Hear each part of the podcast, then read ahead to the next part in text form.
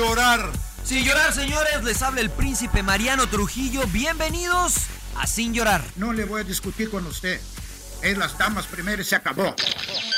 ¿Dónde está la paridad? Entra uno con un criterio, cambio y entra otro con otro criterio. ¿Cómo se puede hacer eso? Pásele a lo barrido. Quizá me llama Jean Fernández y me pregunta, Mourinho, ¿qué juega mañana? ¿Por qué vosotros no estáis interesados en saber? Vosotros no me haces esta pregunta. Bienvenidos a Sin Llorar. Los saluda Sergio Laguna. Centro preciso y precioso. Suck it up, señores. Sin llorar. Acompáñenos. Y usted no me va a decir qué carajo tengo que hacer. Suck it up. La van a pasar de lujo. Yo no tengo por qué justificarte. Y pienso que estoy faltando respeto porque qué poco cerebro tienes. Pero no tienes la capacidad de pensamiento. Rodolfo Landeros. Esto es Sin llorar. Debate pambolero sin filtros. ¡Cállese, carajo!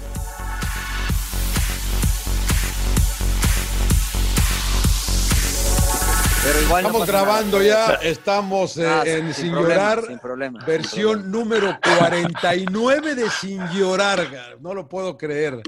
Y hoy tenemos un invitado, un buen amigo de la familia, la verdad que se le quiere harto a Juanjo Buscalia. Él Qué, fal- qué falso eres yo. No, Qué yo sí lo quiero, güey, sí lo quiero, cabrón. Ah, ¿Cómo no lo voy a no, querer no, no, pinche no. Juanjo? Yo digo porque tienes la camiseta allá atrás de Monterrey, ya no sé qué. No por lo de Juanjo, viste, solito Ah, te tiras de yo cabeza. otra vez, güey. Solito te tiras de cabeza. Dándole la bienvenida a Juanjo, ya lo estás madreando al pobre Juanjo, cabrón. Qué bárbaro, eh, qué, No, qué no, locura. no, Te no. digo, yo eh, dudé porque les tengo un poco de miedo. Yo escucho los programas de ustedes eh, cuando voy a, a correr y toda esta cuarentena que hay actividades físicas adentro de la casa. O sea, sigues con, la, sigues con la mentira esa de la corrida, ¿no? La mentira, que vos hables de mentira, eh, la verdad es que es medio, es, es- es raro, ¿no? Bueno, Bueno, para- Juanjo para todos- Buscalia, eh, si no lo conocen, muchos sí lo conocen, pero él, él es parte eh, fundamental de lo que ha sido Fox Sports Argentina durante muchos años. Eh, hay un desmadre ahorita con lo de Fox Sports Argentina, ya ahorita platicaremos con Juanjo, pero Juanjo está con nosotros, es amigo de todos nosotros, hemos convivido Champions League con él, hemos eh, eh, participado en coberturas, es un, es un buen amigo, ¿no? Es un buen amigo, sobre todo fuera de, la, de, la- de las cámaras, ¿no? Juanjo se le quiere bastante y hoy aceptó estar con nosotros. Eh, son las 10 de la noche en Buenos Aires, se va a desvelar un rato con Juanjo para estar aquí en Sin Llorar. Juanjo, te saludo con mucho gusto, te doy la bienvenida oficialmente, mi querido amigo. Bienvenido. Hola, Johncito, querido abrazo para vos, para Mariano, para el emperador, para, para Rodo. La verdad es que yo me siento parte de ustedes, los escucho mucho. Eh, aunque no me creas cuando corro, los escucho. eh, pero bueno, el, el- el ladrón cree que todos son de su condición y bueno, vos crees Claro. que nadie corre igual que vos, pero no. Claro, el resto entrenamos también. Y, no, Otros bueno, decían, andu- eh, Rodo, anduvimos en Berlín juntos en la Champions y supuestamente se salían a correr él y Mariano. Jamás los vi a los cabrones. Emper- Emperador, no, los pues si viste nunca correr, salía, ¿cómo cabrón. los iba a ver? Ya no sé, a O sea, Juanjo no lo sé. No, O sea, no, Juanjo, la verdad que mucho nivel, ¿eh? Mucho nivel el Juanjo. De Perdón, hecho, perdón. entrenábamos. Como lo patrocina Adidas al cabrón, o sea, hasta se ponía la playera, salía para la Claro. foto y ya se No, metía no, a no, dormir pero otra vez. mira. Y yo ¿Qué los es veía eso? que salían agarraditos de la mano y se iban. claro, claro. Esta es de Claro. la Ahí está de la- Berlín 2014. Nos es- claro, nos está mostrando la medalla. Esas de- las, esas vendían ahí enfrente, ¿no? Del hotel Sí, de Berlín, sí, ¿no? sí. A ver, vos, Ah, la vendían. Pues si fuimos en el de Brandenburgo. 2015. ¿Quién es John Laguna, el de la medalla, o quién aparece? No. no. Este es Wilson Kipsang, que había batido récord en el 2013. No, no, John Laguna aparece, aparece una medalla, pero con la almohada. No. 2000 2015 fuimos a la final de Champions, pero yo el año Sí, anterior había ido a correr mi debut en maratón en 2014. Y 2015 fue esta, mira, 11 de octubre de 2015, maratón de Buenos Aires. Las dos maratones, Mm. 42 kilómetros tengo dos, y no creo que tenga más.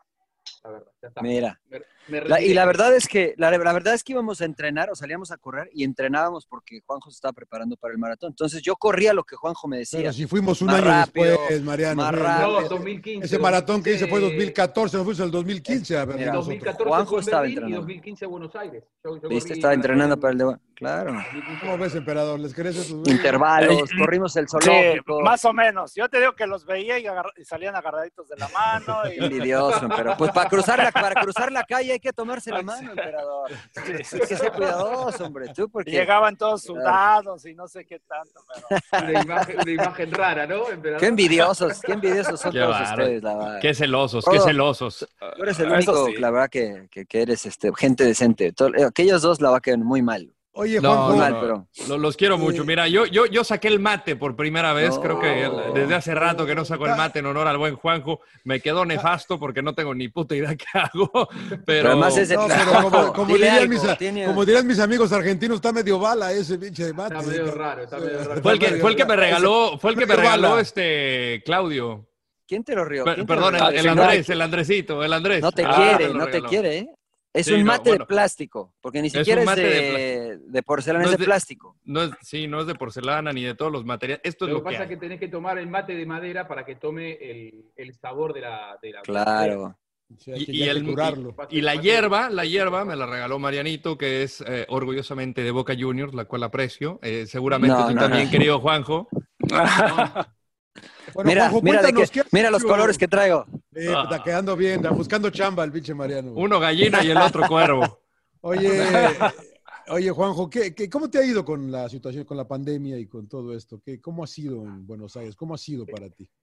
es tan largo que uno ha pasado por distintas etapas, ¿no? Me parece que, que les debe pasar a ustedes también y, y a, y a la gente que nos escucha. Eh, arranqué como que me sentí en modo vacaciones. Yo estuve en enero, estuve en, en Estados Unidos, casualmente con la familia, estuve, eh, anduve por Miami, fui para el lado de eh, Orlando, los parques y toda esta historia.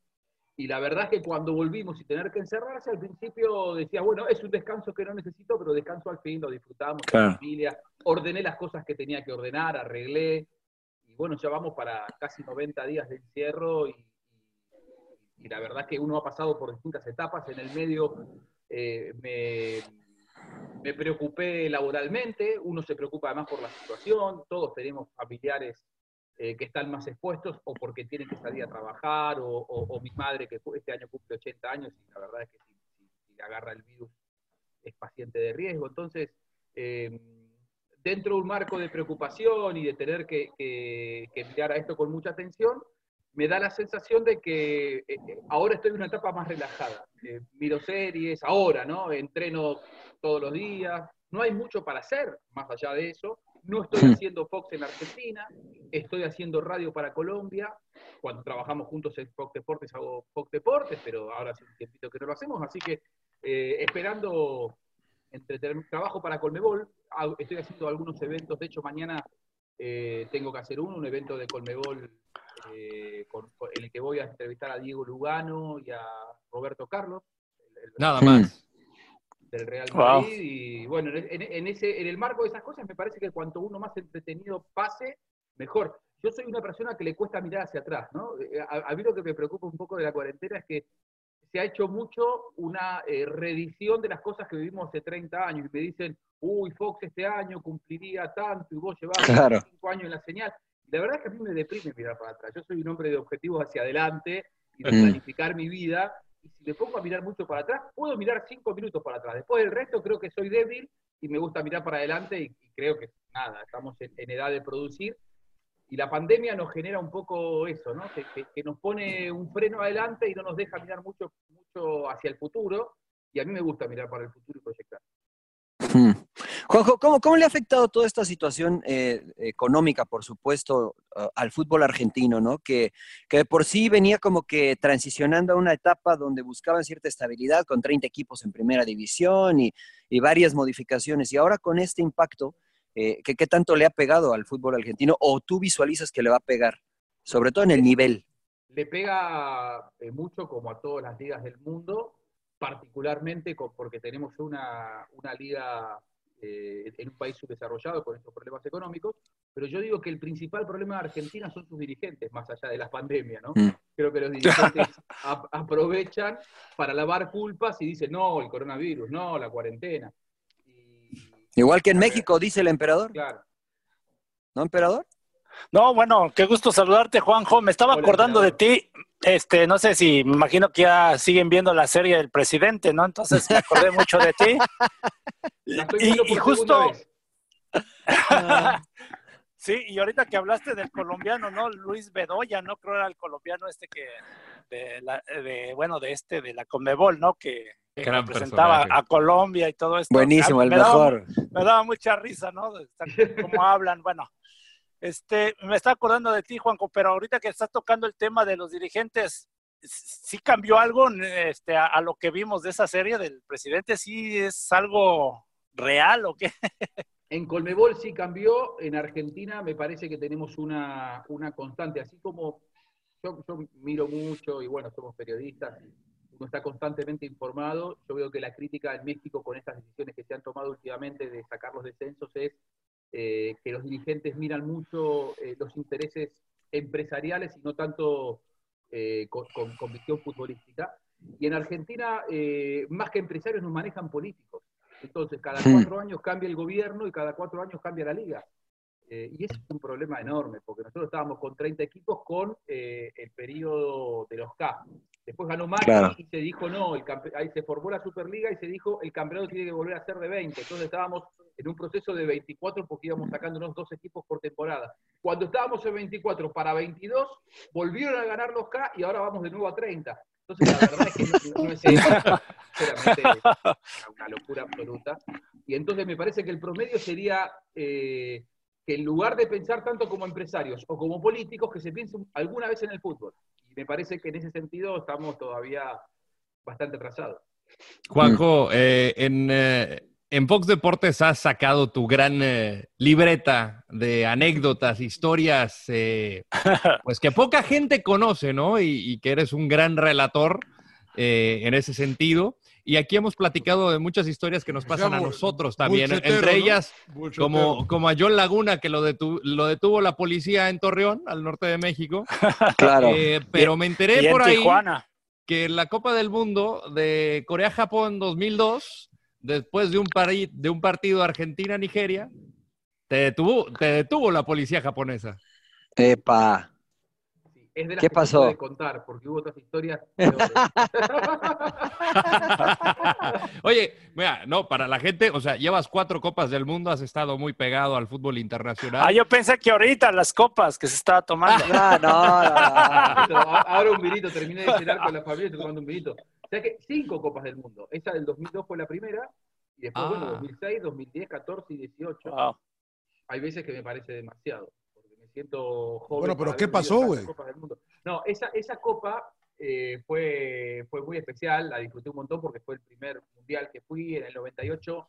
Estuve a dos días de ir y me bajaron del avión, Rodo. O sea, iba, iba al mundial y me- dos días antes me dijeron te quedás porque te tenés que quedar a cumplir una función superadora, era mejor. Importantísima. Sí, que Claro. me hizo crecer, la verdad, porque por Claro. la posibilidad de conducir, pero yo quería estar en Francia, no, no Claro, quería claro. quedarme en Buenos Aires.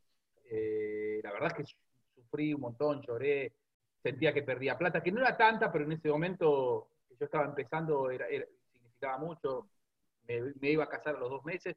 Bueno, y el 2002 fue para mí la gran revancha, porque así como en el, 2000, en el 98 me bajaron dos días antes, en el 2002 me subieron dos días antes, pero sin estar acreditado. Como estaba tan poco planificado mi viaje, el, el mundial arrancaba Y sin acreditación en una Copa del Mundo no eres nadie. No, te no tienes que ingeniar como Pues te un aficionado más, ¿no? Claro. nada, nada, pero, pero ellos me exigían como si yo estuviera acreditado.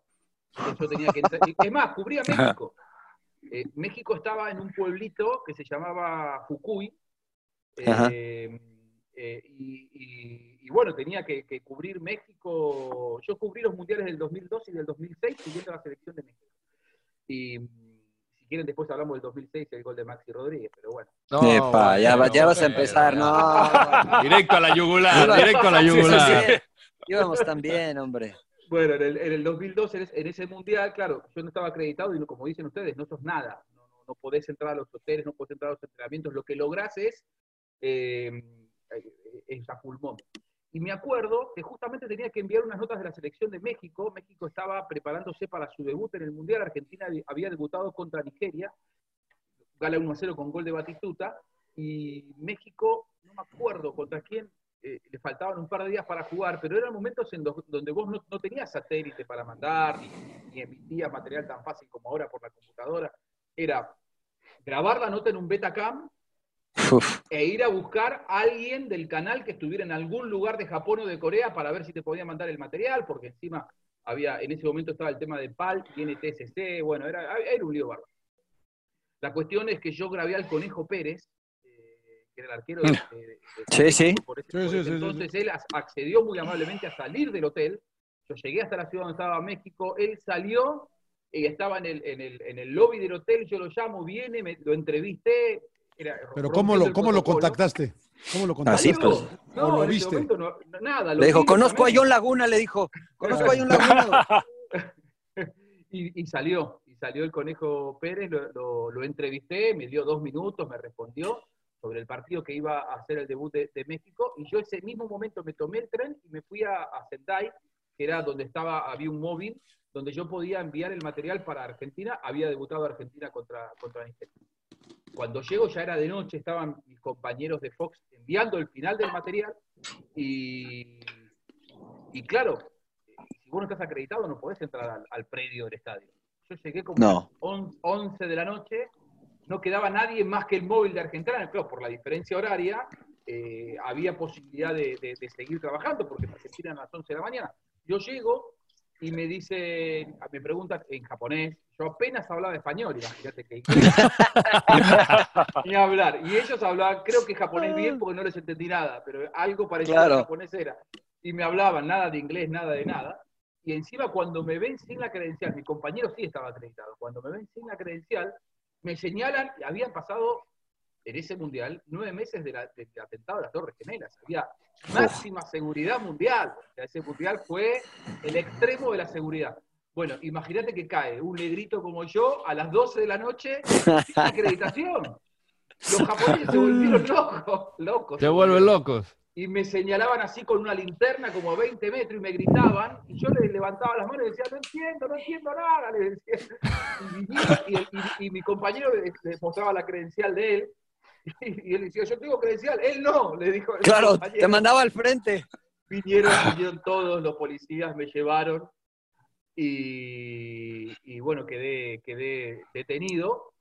eh, porque ¿qué había pasado antes? Yo cuando intenté eh, llegar me dijeron que no podía pasar. Entonces yo me subo, había como un vallado, que pensé que era un alambrado sólido, y digo, bueno, si estos no me dejan pasar, yo paso por atrás y ahí veo que estaba el móvil. Digo, Claro. camino 200 metros y llego hasta el móvil. Me subo, cuando me subo no era una estructura que estuviera murada al piso, sino que era esas eh, que son tubulares, que las ponen para el momento, al rato las sacan. Bueno, cuando me subo, empieza a tambalear y hace efecto dominó y se cae todo. Todo el, el perímetro del estadio resonando y yo, y yo cayéndome desde arriba con la cámara. Helicópteros, perros. No, no, no, no, no. El FBI, todo, todos cayeron ahí. Y mi ¿Y compañero. te regresaron a Argentina o no? ¿Qué No, pasó? Yo no tenía ni credencial. No, no, me, me- me preguntaron, me hicieron un- una, me, preguntaron de todo, qué hacía ahí, por qué estaba. Yo le dije que trabajé, le mostré la credencial, que trabajaba para, para una cadena internacional. Pero después cuando vieron a las dos horas que yo era, y que, que nada, que, que no podía hacerles nada, me liberaron, me dijeron que me vaya. Y, ¿Y la, y la nota llegó? sí, sí, sí, sí. Mi, mi compañero Ah, qué pudo entrar, jugador. mi compañero pudo entrar y él la hizo, él la hizo rodar y llegó por satélite a Argentina. Pero bueno, fue una experiencia que no me gustaría repetir. Bueno, dime una cosa, pero, pero te, te llevaron, ¿te llevaron una especie de delegación o algo? ¿O te me llevaron tiraron a un costado y me preguntaban, no, me- me- me- me- me- había como un montículo de tierra y me tiraron ahí y me dijeron, eh, bueno, nada, en realidad... Pero todo, verdad, pero todo en japonés. todo en Sí, bueno, pues te- seguramente te dijeron algo, pero no entendiste nada. Nunca supiste qué nada. pasaba. Claro, claro. Nada, nada, nada. Y me dejaron ahí, me dijeron que me- nada, que me quede tranquilo. Se ve que me, me vieron inofensivo. Claro. Mira, la, la gente, la gente no sabe, pero son todas las peripecias que tienen que pasar los periodistas para conseguir la nota. Hoy es más fácil, honestamente, pero antes el Rodo ya nos ha platicado, seguramente John a ti también, por gente agrandada como el emperador que no quería dar entrevistas, entonces pues los periodistas tenían que ingeniársela, o sea, No, jugarse la hecho, vida no. incluso, ¿no? Sobre Sí, a nosotros nos pasó en el, en el 98 con André Marín que se ve. Eh, grabó, el, eh, eh, grabó el entrenamiento porque se sube a un árbol, ¿no? Esa fue en el 94, pero en el 98 lo vetamos porque él trabajaba para TV Azteca y porque sacó una nota ahí que, que bueno, habían cosas ahí dentro de Que la se daban selección besos en la selección, que, se, daban besos, en dijo. la selección, la pero selección. ¿Se les cayó el jabón, emperador? Que se les caía el jabón, sí. aventaba el jabón, este, no voy a decir nombres, pero uno que entrevistó No. Juanjo, el que entrevistó Juanjo, y Claro, claro. El que está de vicepresidente en, en Rayados, de presidente Ah. deportivo más bien. Andaban agarraditos de, andaban agarraditos de la mano, ¿no? Pero mí agarraron No se cayó nada, ¿eh? No, los- o sea, en, en broma, echando desmadre, salimos de una cena y, y- y, este, y se agarran de la mano y echando desmadre, caminando, ya saben, co- como, Mariano, que se apretando ahí. y, y los toman, los toma ahí el camarógrafo de TV Azteca y, y no sé cómo llegó a manos de, bueno, de, de este, este De, de Pati Chapoy, ¿no? De, de espectac- sí, esos, eh, claro. Y entonces armó un desmadre en la selección y todos la agarramos contra André Marín, no, cabrón, que la chinga. Y entonces, este, André Marín no le dábamos la entrevista, pero así como tú, Juanjo, este, se las ingeniaba. Y luego ya nosotros, Luis García, Jorge Campos y yo ahí vamos de pendejos Los más darle la grillos. entrevista. Los más grillos. No, y, y- y lo agarra la, la policía y hasta nosotros nos estaba llevando. No. ¿En serio? Porque- En sí, Estados porque, Unidos, ¿no? Bueno, no, en Francia. En Francia. en Francia. Francia. Ah, ok, ya no, ya Francia no. 98. Sí, sí, pero más o menos lo que dice Mariano, ¿no? Todo lo que hacen por conseguir la nota. Lo que pasa es que yo, yo creo que está complicado. A nosotros los periodistas nos significó mucho el trabajo la tecnología.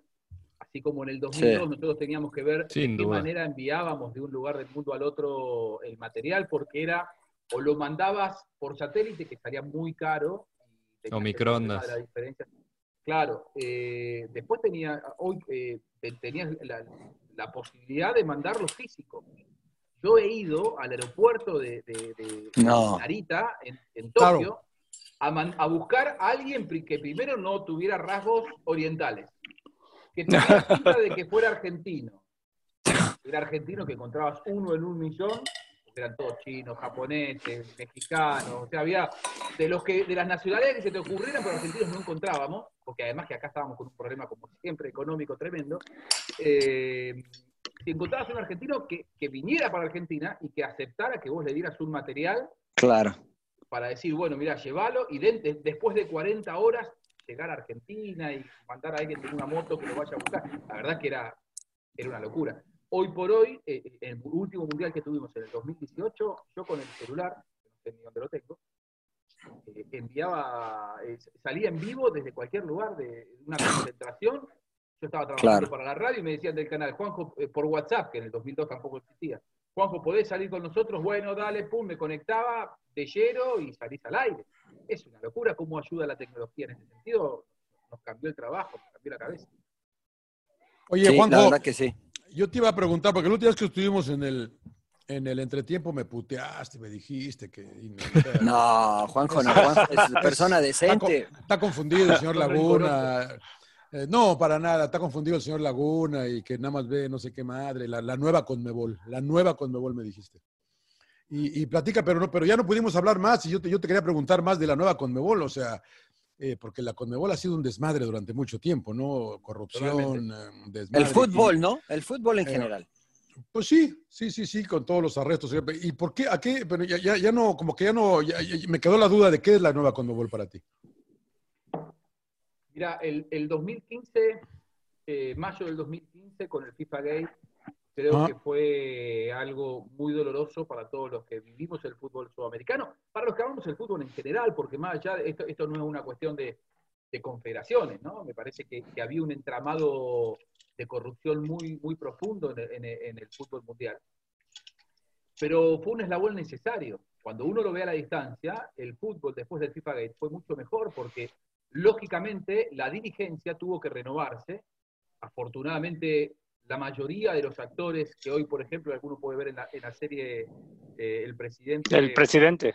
sí, ahí de, de- de Prime Video, eh, la mayoría están presos o con arrestos domiciliarios eh, y han pagado mucha plata de, de indemnizaciones ante, ante la justicia de Estados Unidos, pero afortunadamente llegó el FIFA Gate para, para aclarar mucho el panorama y que los recursos que genera el fútbol vuelvan al fútbol, John. Eh, la Mm. verdad es que si, si se pagaban eh, en coimas 100 millones de dólares, quiere decir que esa es plata que dejó de ir a los clubes Claro. que dejó de ir al bolsillo de los jugadores.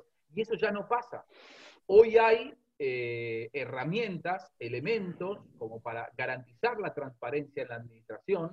Hay empresas que constantemente están auditando los ejercicios, los trabajos, hacia dónde se paga el dinero. La verdad es que este, hoy el 95% de los recursos que genera el fútbol vuelve, al- vuelve a los clubes. Y eso hace que, lógicamente, cambie la economía. Por eso yo les decía, miren que la, Colmebol que, eh, dejó de que, a la que dejó de pertenecer México, de alguna manera, cuando se fue de las competencias internacionales de, de, de Sudamérica, a nivel de clubes, a nivel de selecciones, no es la misma que hoy. Hoy se ha crecido mucho en, eh, en, en, en, el reparto económico para los clubes, para las selecciones. Hoy se venden diferentes los derechos. Hoy ya no se vende todo a una sola señal. En ese momento era, eh, estaba Fox Sports como única señal que podía comercializar eh, el fútbol de Libertadores y Sudamericana. Y hoy ya no es así. Hoy se vende mercado por mercado. Hay distintos canales que tienen los derechos. Digo, ha, ha cambiado mucho. Hay una Colmebol mucho más profesional, mucho más transparente y en donde los clubes económicamente han pero, crecido exponencialmente. Los montos que se pagaban, para que te des una idea, al campeón de la Libertadores del 2015, antes del FIFA Gate, se le pagaban 3 millones de dólares por ganar los Libertadores. Ahora se le pagan 24. 24. Wow. Para que veas cómo cambió el negocio en estos últimos 5 años. Me hubiera encantado wow. que pudieran haber estado, por ejemplo, en la final de Lima, en la que Flamengo le ganó ese partido increíble a River. A River. Eh, la fiesta que se vivió en ese estadio con, mirá que eran dos hinchadas grandes, ¿eh? Sí, un sí. final que por los problemas sociales que había en Santiago, se debió haber jugado en Santiago, pero se terminó jugando en Lima y se organizó en 11 días esa final. Una final extraordinaria, una verdadera fiesta del fútbol. Eh, y, y, viajaron 35 mil de cada uno, ¿eh? Y la hinchada de Flamengo y la de River no es que, que te llegó una hinchadita. Y no son ligeritas, ¿eh? Claro, y eran Argentina contra Brasil. Claro. La verdad es que fue una fiesta increíble, John. Ha cambiado mucho el fútbol sudamericano en los últimos cinco años y va a seguir cambiando. Como que, no, como, que no, como que no convences mucho a, a John, eh, Juan. No, no, es que a mí, no, no, no. Mi, mi, mi, mi punto es que. Es la, la FA no, no, no, no, no. No, a mí se me hace, se me hace difícil limpiar algo que tantos años he tenido. En, en, cinco años, ¿no? La verdad, ahí ese era, ese era mi punto, ¿no? Y el señor Domínguez, ¿no? Que es todo el presidente de Conmebol, Alejandro, todavía. Alejandro Domínguez, sí. Sí, sí, sí. Él, él, es parte de la vieja guardia también, ¿no? Todavía Pero viene él, de... él entró en el último año. Él, él entró en el, en el, último año, él entró, eh, te diría en los últimos seis meses, cuando Naput se va de la Asociación Paraguaya, ya después del FIFA Gate, es importante Mm. marcarlo. Todo empezó a cambiar a partir del FIFA Gate y terminó de cambiar con Ah. la llegada de Alejandro Domínguez a la presidencia. Pero ya con el FB, eh, cuando Alejandro Domínguez eh, pasa a pertenecer, es decir, reemplaza a Naput en la, en la presidencia de la asociación, porque Naput se va a la, a la presidencia de la Colmebol, ya estaba el FBI encima, porque de hecho ya había estallado el FIFA Gate. Es decir, Claro. los últimos seis meses de Alejandro Domínguez como presidente de la Asociación Paraguaya, y de hecho, vos pensás, conociendo y viviendo en Estados Unidos, que el FBI, si Alejandro Domínguez tuviera alguna cuenta pendiente, lo hubiera dejado tan libre y presidiendo la Conmebol durante tanto tiempo. Mm. No, no, no, no, no. Sería, Oye. sería subestimar el, el- el- el poder de investigación que tiene el FBI, que realmente ha- Claro. la, la intervención del FBI ha cambiado el fútbol sudamericano, no tengas ninguna duda. Yo, yo tengo dos preguntas. De, con todos estos cambios, ¿existe la posibilidad de que México regrese a participar en Conmebol? Copa América, Copa Libertadores. El emperador jugó en la mejor Copa América que ha tenido México, que fue la del 93, donde perdieron la final contra, contra Argentina. Bueno, 2001 Eh, ¿qué, qué tan real? ¿Cómo? 2001 también fue finalista México. Sí, sí, Llegaron sí, a la pero- final 2001 pero- contra Colombia. Colombia. pero La sí, que mejor nos... eh, la- decimos la la, que del mejor 93. jugó porque es una de las... E para incluso nosotros- debió de haber ganado la del 93. Nosotros los mexicanos No, la- la consideramos tal vez la- el, el mejor desempeño. ¿no? El mejor Sí. La del desempeño, exactamente. La ¿Pero del es, es real, 2001, Juanjo? la del 2001, perdón, creo que no fue Argentina ni Brasil, ¿no? Si no me Por equivoco. lo No, fue, del... no fue Brasil. Argen- eh, eh, perdón, no fue Argentina. Sí fue Brasil. Por Sí, lo del... eh, también era alguna situación del virus, ¿no? Una cosa de así. seguridad. Cuestiones de Claro, seguridad. ah, es verdad, es verdad, de seguridad, Grondona decidió no ir porque Claro, es verdad. habían amenazado a Sí, la sí, delegación sí. argentina y bueno, había ahí cuestiones. Oye, pero es real, Juanjo, que ahora se pueda regresar, que México pueda regresar, porque todos lloran que sí, que es lo que nos va a hacer campeones del mundo, regresar a Conmebol y que yo tengo mis dudas, pero, pero es real. ¿eh? ¿Es real que México sí o no? Yo, yo creo que. Acá sí, eh, claro, acá estamos. Yo creo que la presencia de México eh, en torneos Colmebol favorece a México. Buen provecho, John. Y... No, sí, sí, le está metiendo con todo, ¿eh? Esos no pagan, John, dale la vuelta. Sí, esos no, no pagan esos. Favorece a México y favorece a Colmebol. Eh, y, y- y- y no quiero ser pesado, pero a ver, eh, favorece a Conmebol porque México abre un mercado muy fuerte como el de Claro. Norteamérica. Favorecería Claro. también que el de Estados Unidos. La realidad es esa. De acuerdo. Eh, las dos, tanto México como Estados Unidos, eh, servirían mucho para, para que se incremente el negocio y para que se incremente este, este, eh, este cachet que hoy están recibiendo, como contábamos, y que ha- se ha multiplicado por 5 y por 6. Imagínate Claro. teniendo el mercado mexicano y el mercado de Estados Unidos, sin, sin ninguna duda. Ahora, eh, dicho esto, para México, participar de las competencias Colmebol y dejar de competir, no quiero decir países, eh, para no faltar el respeto a nadie y que nadie se ofenda, pero la resistencia futbolística que México tiene en CONCACAF no se puede comparar con enfrentarse a un Brasil, a una Argentina, a un Colombia, a un Uruguay. Eh, México tiene el gran objetivo de pasar el, el- el famoso quinto partido, de llegar al famoso quinto partido de- del Mundial. Y lo que se cree, de- yo creo que desde lo futbolístico, para México empezar a competir de nuevo, día a día con Sudamérica, es crecer futbolísticamente. Para mí es una relación eh, que, que favorece a los dos, a Sudamérica económicamente y a, y a, eh, México futbolísticamente.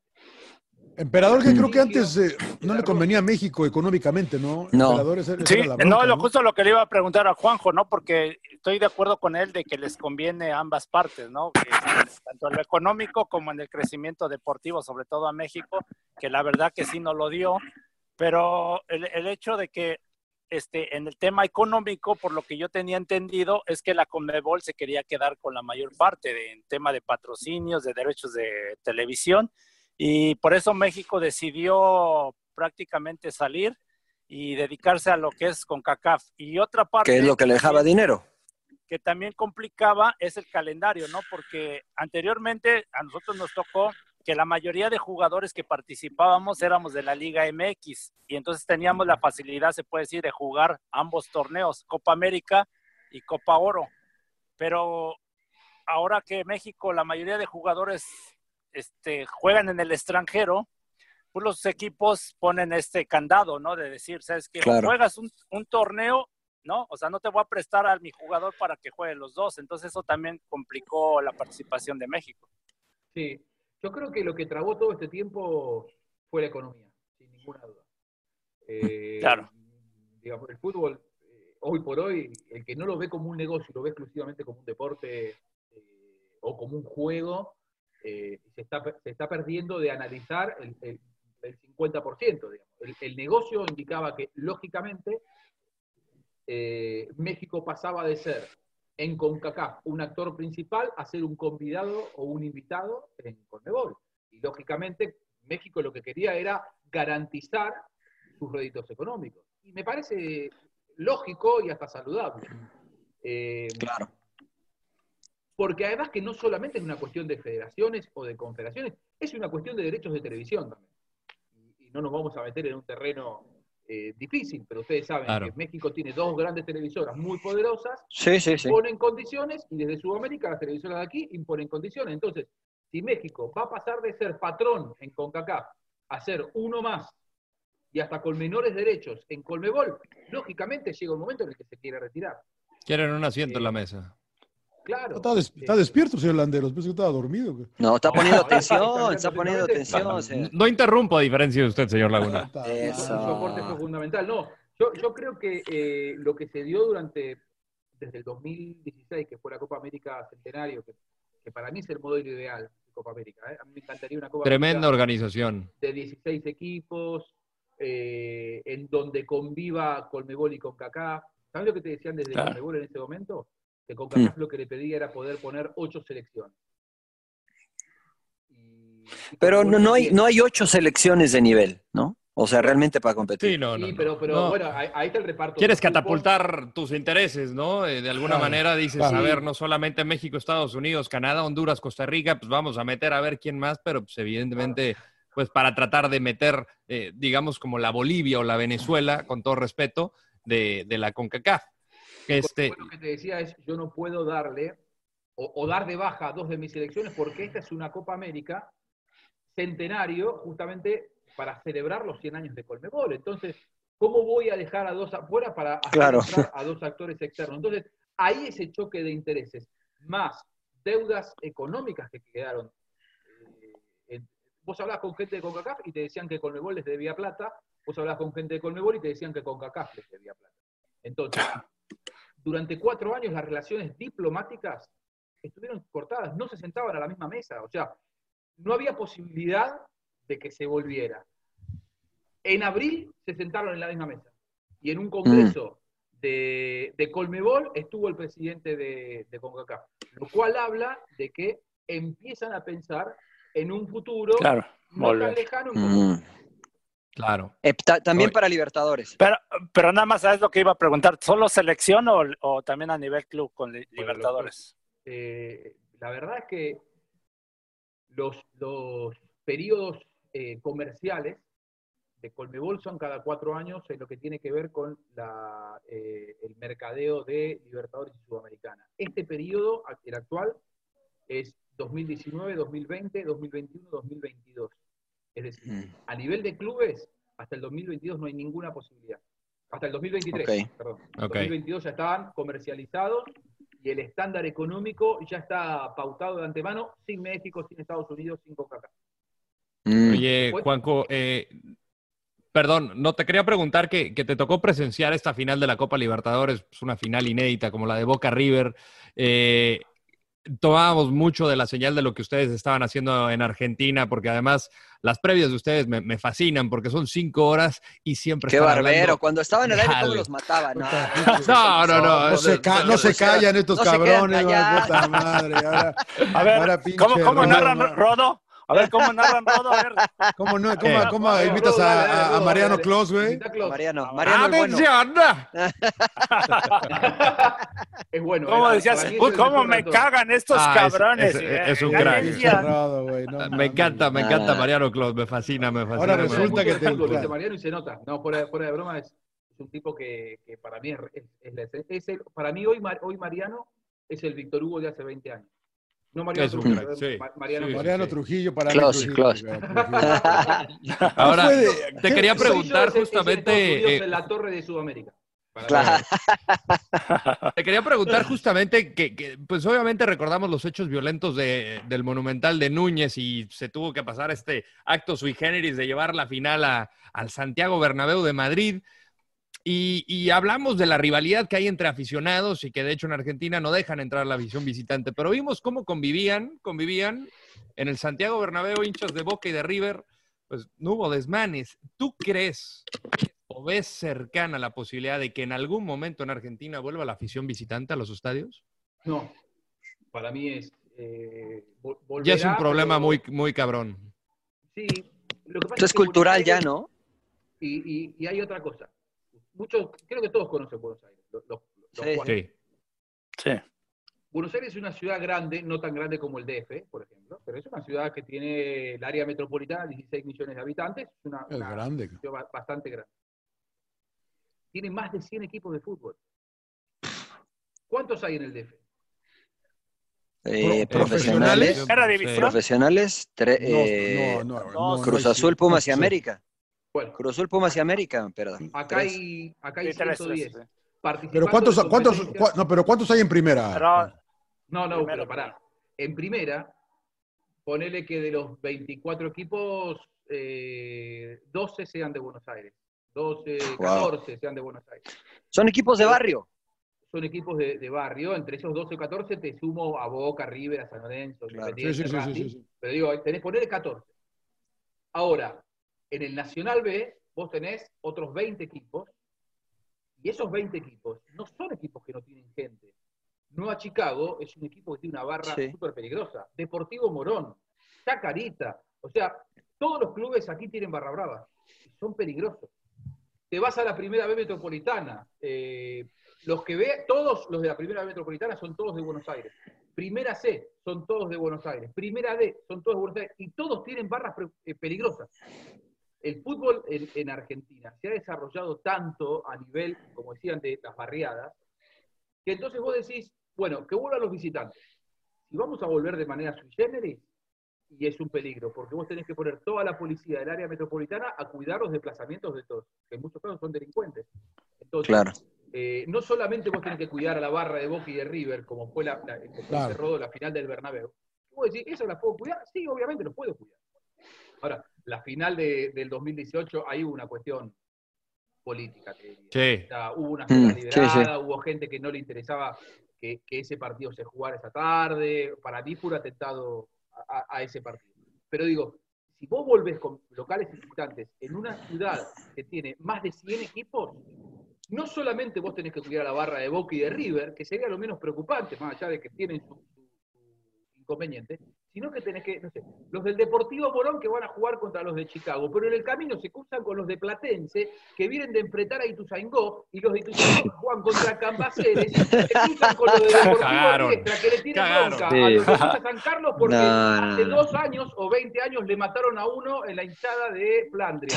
Y Claro. viste, es una locura. O sea, la verdad es imposible. Eh, suena hermoso como declaración de principios para mis colegas, cuando uno los escucha en los medios, que vuelvan los visitantes. Sí, es como decir, viste, colgar la bandera del Che Guevara. ¿viste? Claro. Es la bandera de la resistencia. Ahora, en la realidad es imposible. Imposible. No estamos preparados. No va a volver nunca. Oye, Juanjo, y este, ¿Quedó, no quedó si- claro, no sé si- ¿no? No sé si. Cristal, como No, cristal. no lo regañes, güey, no lo regañes. ya. ¿Viste, ¿Viste la serie de Puerta 7, Juanjo? Juanjo? ¿La viste? No. Puerta no la- Barra 7. Bravas. Bueno, habla de los, de los barras bravas y de precisamente eh, cómo se maneja toda esta situación. Y la realidad es que sí es por afición a los equipos, pero la realidad es que es un negocio, de eso viven las barras bravas. O sea, las barras bravas manejan muchas de las cosas que suceden alrededor de los clubes. Entonces, claro, es el brazo armado, por decirlo de alguna forma, de, eh, pues de los clubes. Entonces, pues, es, es un mal que difícilmente se va a terminar, ¿no? Es, muy muchos- complicado. Muchos de ellos eh, son utilizados cuando los dirigentes quieren llegar. Eh, ustedes, eh, bueno, están viendo el presidente y ven cómo, cómo hay manejos de fondos en, en- en un fútbol corrupto. Eh, Sí. Y hay muchos dirigentes que quieren llegar para, para hacerse de, de cierto manejo político o económico. Y cuando tienen que llegar, ¿de qué se valen? De la barra brava. Claro. La barra brava son los que hacen el trabajo sucio para, para poder llegar a, ganar una elección. Los clubes en Argentina no son como en México que tienen dueños, sino que votan los socios cada tres o cuatro años. Eh, lo cual me parece un modelo, a mí me encanta que, que- que- que los clubes sean, no, no sean sociedades anónimas, no sean empresas, lo defiendo ese modelo, pero eh, en la corrupción que tenemos en el fútbol argentino, muchos dirigentes aprovechan de valerse de los barra bravas para llegar al poder. Ahora, también los barra bravas, y esto muchos no te lo van a decir, cumplen funciones en los clubes que no tienen una gran economía, que no las, no las podrían cumplir si tuvieran que pagar un sueldo. A mí me pasó, por ejemplo, el Club All Boys, que es un club bien de barrio en la ciudad de Buenos Aires, que está en la, segunda categoría. Fui a dar una vez una charla. Eh, una universidad que vino de Colombia me contrató y habían tenido un arreglo con, con All Boys para eh, utilizar el estadio, conocer el estadio. En ese momento All Boys estaba en primera. Un miércoles a las 6 de la tarde, no había nadie en el estadio.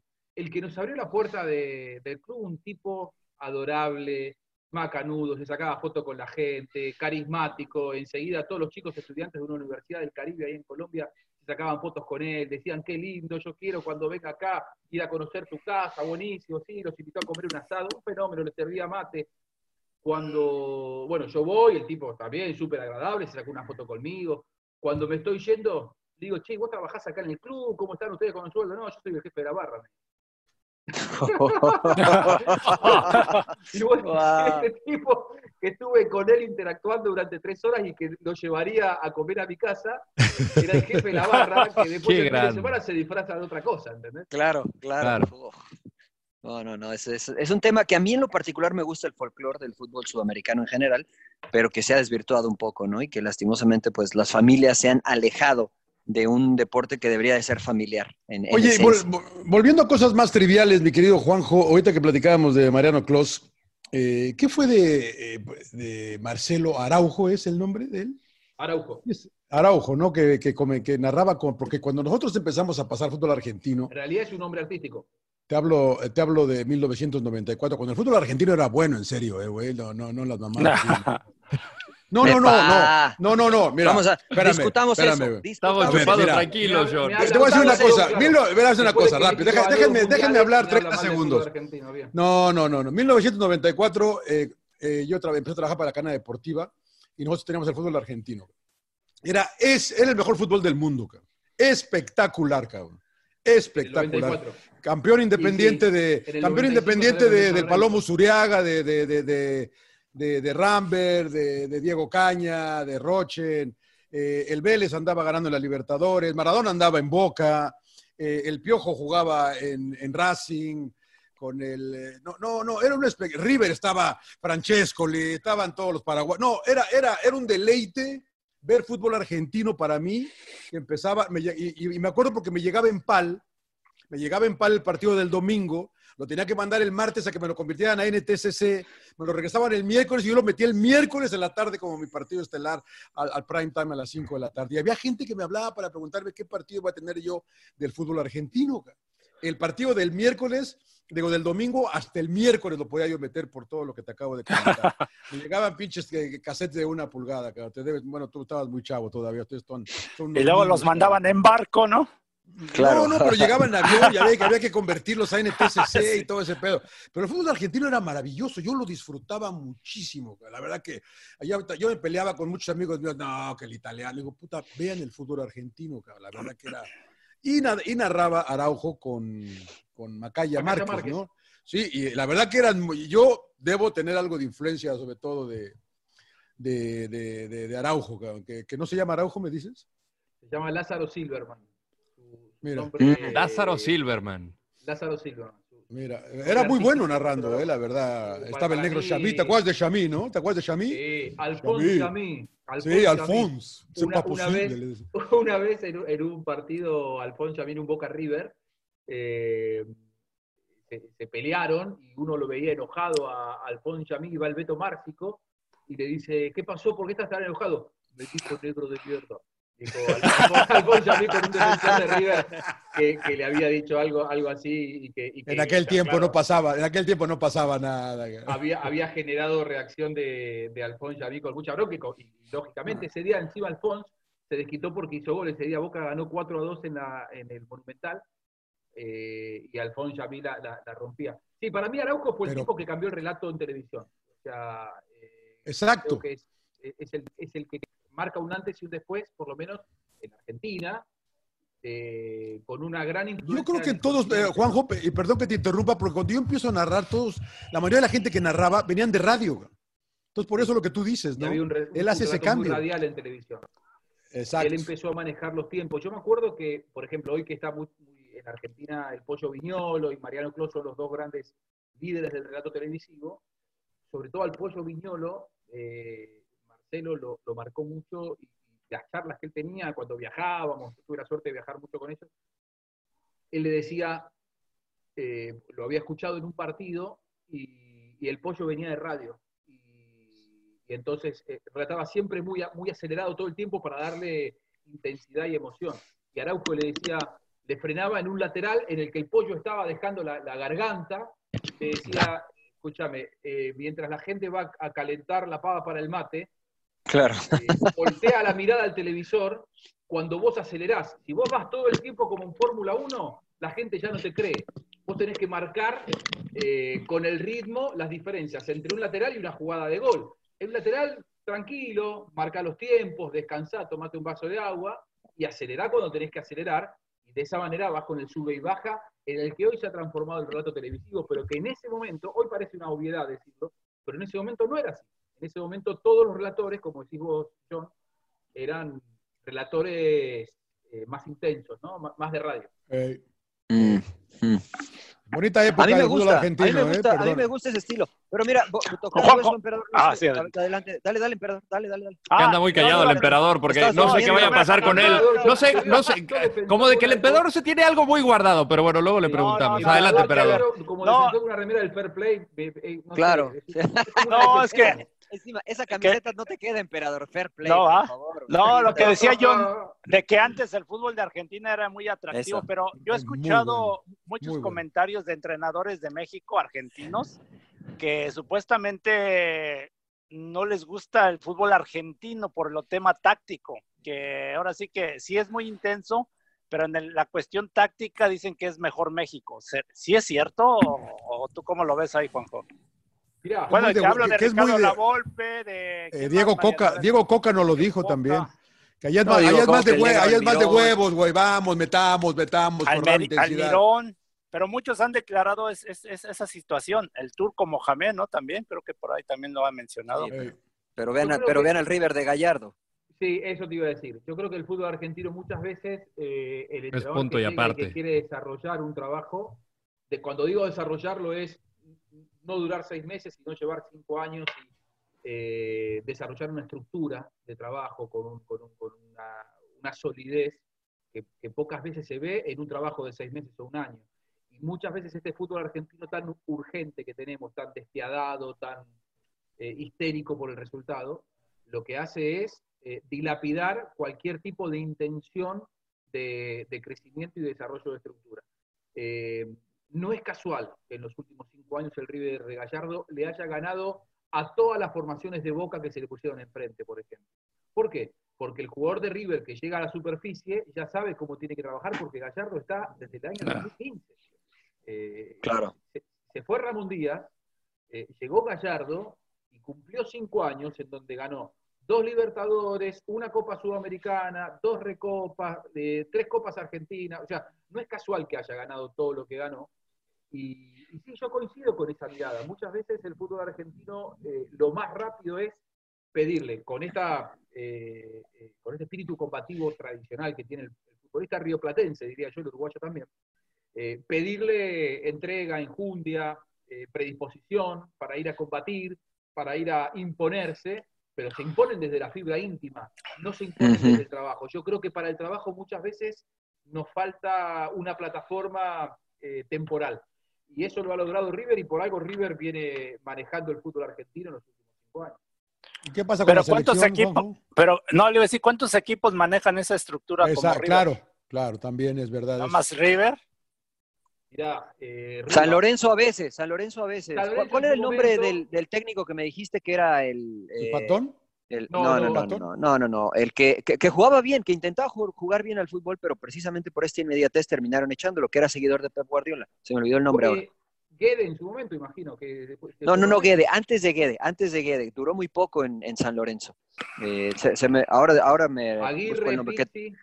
creo que Aguirre, Aguirre. Ah, eh, Diego Aguirre, entrenador uruguayo que, jugaba bien, que intentaba jugar bien al fútbol, pero que no le fue bien en San Lorenzo. El que San Lorenzo contrató ahora es un técnico de perfil muy interesante, Mariano Soso, rosarino de la escuela de Bielsa.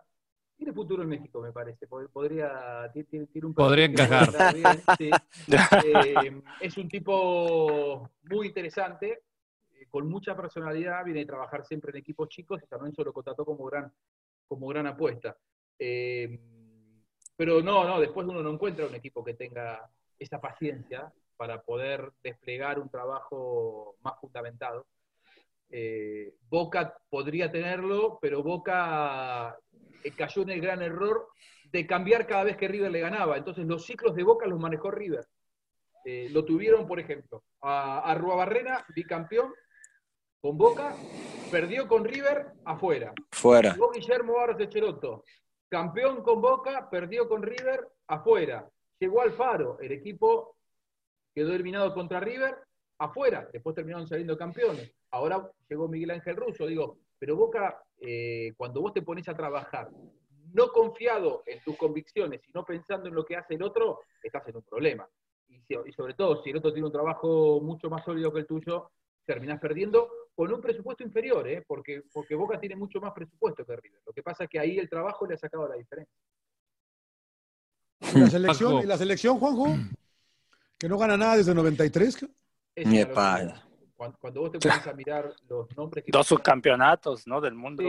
Pero es que eso, eso dice, no gana nada. Hay ocho campeones del mundo, ¿no? O sea, tal vez eh, podríamos recriminarle que no ha ganado Copa América, que es lo que tiene más cerca. Llegar a finales de Copa del Mundo, hay ocho campeones del mundo. tampoco ha llegado Holanda, Alemania le costó trabajo antes de, quedar campeón. O sea, no es tan sencillo, me parece a mí, ¿no? Sí, eh, eh, en eso, en eso yo, yo creo que hay, hay, hay, dos o tres cosas como para, para analizar. Uno, que con Argentina siempre somos muy exigentes y los propios periodistas argentinos hemos vendido un mensaje hacia el exterior de que si no ganamos no sirve de nada. Probablemente eso sea un poco el resultado del bilardismo. Eh, yo coincido Claro, con Mariano, claro. quizá lo que se le puede recriminar es que no haya ganado una Copa América. Que siempre estuvo muy cerca, pero no la ganó. Ahora se topó con la mejor selección chilena de todos los tiempos. Sí, pero, pero fuimos finalistas en No sé. 2004 y en 2007 con Brasil y perdimos. 2015-2016 perdimos por penales, Mm. pero bueno. Centenario en penales. Con grandes jugadores, con grandes equipos y con grandes Claro. Copas Américas que venía haciendo Argentina. Ahora, el- lo del Mundial, me parece que el mundo nos exige a nosotros ganar un Mundial. No entiendo bien por qué, porque creo que esa exigencia no está con todos. Eh, No, pues los jugadores Pues que por- tienen, Juanjo. Aplaudimos a son- Uruguay. pues son- Mira, son de los Uruguay pocos campeones. 2010, Uruguay El 2010, nivel que tienen. Todos nos, en- nos enamoramos de ese Uruguay del 2010. Qué grande Uruguay, con 3 millones de habitantes, el maestro No, pero- que entra con... Pero, cuarto ¿quién se enamoró? Uruguay. Claro, Lo pero nadie se enamoró. Sí, no, yo Lo no me pasa es que enamoré. en Argentina, en Argentina vivimos poni- Ah. poniéndolo como ejemplo Uruguay Ah, de lo que ellos logran y sí, nosotros sí. no. Ahora, Claro. ellos en el Pero- 2010 fueron cuartos, nosotros y, y- y los aplaudimos y nos, en- nos enamoramos y nos emocionamos. 2014 fuimos segundos nosotros. No perdimos la semifinal como Uruguay. Y tiempos extra. Y lo superamos a, a- Alemania, ¿eh? Yo te propongo que mires ese partido contra Un, Alemania. un penal, mejor un Argentina. penal, Argentina fue mucho mejor. un penal que no se mejor. marcó y, la que falló y la que falló el pipita. Adiós, caramba. Pipita. sí. Fue Eso, mejor. Yo coincido con Mariano. Por eso. Ganemos la Copa América. Pero, Ah, pero bueno, Juanjo, se, bien. se le exige porque tienen buenos jugadores. Pues sí, jugadores porque han sido dos nivel- veces campeones del mundo, por eso se les Están en los mejores clubes del, del mundo, por eso se les Claro. exige. Hoy no sé si tenemos tanto, ¿eh? Hoy no sé si tenemos tanto. Hoy yo creo que Yo creo que sí arman dos selecciones, ¿no? Fácil. No, no, no, no, no, No, creo. ¿eh? De medio campo para adelante 90. sí, pero de medio campo para atrás yo tengo mis ¿Cuántos dudas. jugadores de Argentina hay en Real Madrid? Eh, en Real Madrid de Argentina. Ninguno, ¿no? ninguno, ¿no? ¿Cuántos hay en Barcelona? Sacame sí. Uno. Messi. Ninguno. Ninguno. No, ninguno. Messi. O sea, ¿Cuántos si, hay en si sacas a? Messi, nada. Ah, sacando a Messi. El Liverpool. ¿Cuántos hay en Liverpool? Ninguno. ¿Cuántos No, no hay hay ninguno. en, en Bayern El? City, ¿no? El El tiene algún agüero. Digo, nos quedan Elite, Elite, Elite, Messi, un agüero ¿Y ya? y no, y no sé quién. Lautaro no, no lo Tal estás metiendo por ahí. Lautaro. No, hay el que ver, hay que ver, hay que ver, tiene que ver. 21 años, es chico, pu- puede ser, Sí. yo le tengo fe. Pero digo, me parece que Argentina, eh, si vos mirás los jugadores de la selección argentina que se retiraron en 2018 y entonces en 2014, todos rompieron récords de permanencia, de goleo, fueron unos fenómenos, marcaron historia. Ahora, una generación que estuvo 15 años en la selección argentina y que no permitió que la generación que viene atrás haya tenido experiencia. Vos hoy tenés chicos de 26, 27, 28 años que no conocen lo que es ponerse la, la camiseta de la selección argentina. Claro. Eh, porque tuvimos una generación anterior muy buena, yo coincido con ustedes, pero que no, tapó mucho a la generación actual. Parece que Argentina eh, necesitaba sacarse de encima a esa generación anterior. Yo confío en Scaloni, la transición creo que la hizo bastante bien. Yo creo que el gran objetivo que tiene hoy Argentina es aprender a jugar bien al fútbol sin Messi. Con sus fuerzas. O con Yo sus lo veo fuerzas. mejor. Argentina sin Messi que con Messi. Yo, si yo No, fuera el técnico de la no. selección, a Messi No, pero-. Es No, por. no a ver, decir yo, yo eso. quisiera preguntarte, Juanjo, ¿qué, qué- qué tanto 30 afecta la, la presión de, de Messi en el vestuario? Porque claro que hemos escuchado la- las declaraciones de Dybala, de que es difícil, y creo que eh, tuvieron una resonancia quizá más negativa que cualquier otra cosa, porque pues, obviamente jugar con, con uno de los mejores de la historia, pues claro que no debe de ser fácil. Igual y se equivocó en decirlo, eh, Paulo Dybala. Eh, pero ¿qué tanta presión sumerge a todos los jugadores eh, cuando están en un mismo vestuario que Messi? Yo creo que lo de Dybala fue un. Eh, Se sea, disparó en el pie. Él mismo. Él mismo No, pero, pero, pero tiene sentido. Juanjo. O sea, creo Sí, que me sí, parece que me lo malinterpretaron. Pero, pero creo que tiene sentido. O sea, cuando tú tienes a un crack del nivel de Messi, en lugar de tú tomar la responsabilidad de decidir, buscas de manera inmediata y automáticamente a Messi. Entonces, la tengo yo, busco a Messi. Pero además tengo al Kun y tengo a Di María y tengo a... Es lo Juguemos que le pasa a la selección hoy. Por eso digo que el desafío de, de- de este equipo de, de Scaloni es Scaloni. aprender a jugar al fútbol sin, De acuerdo.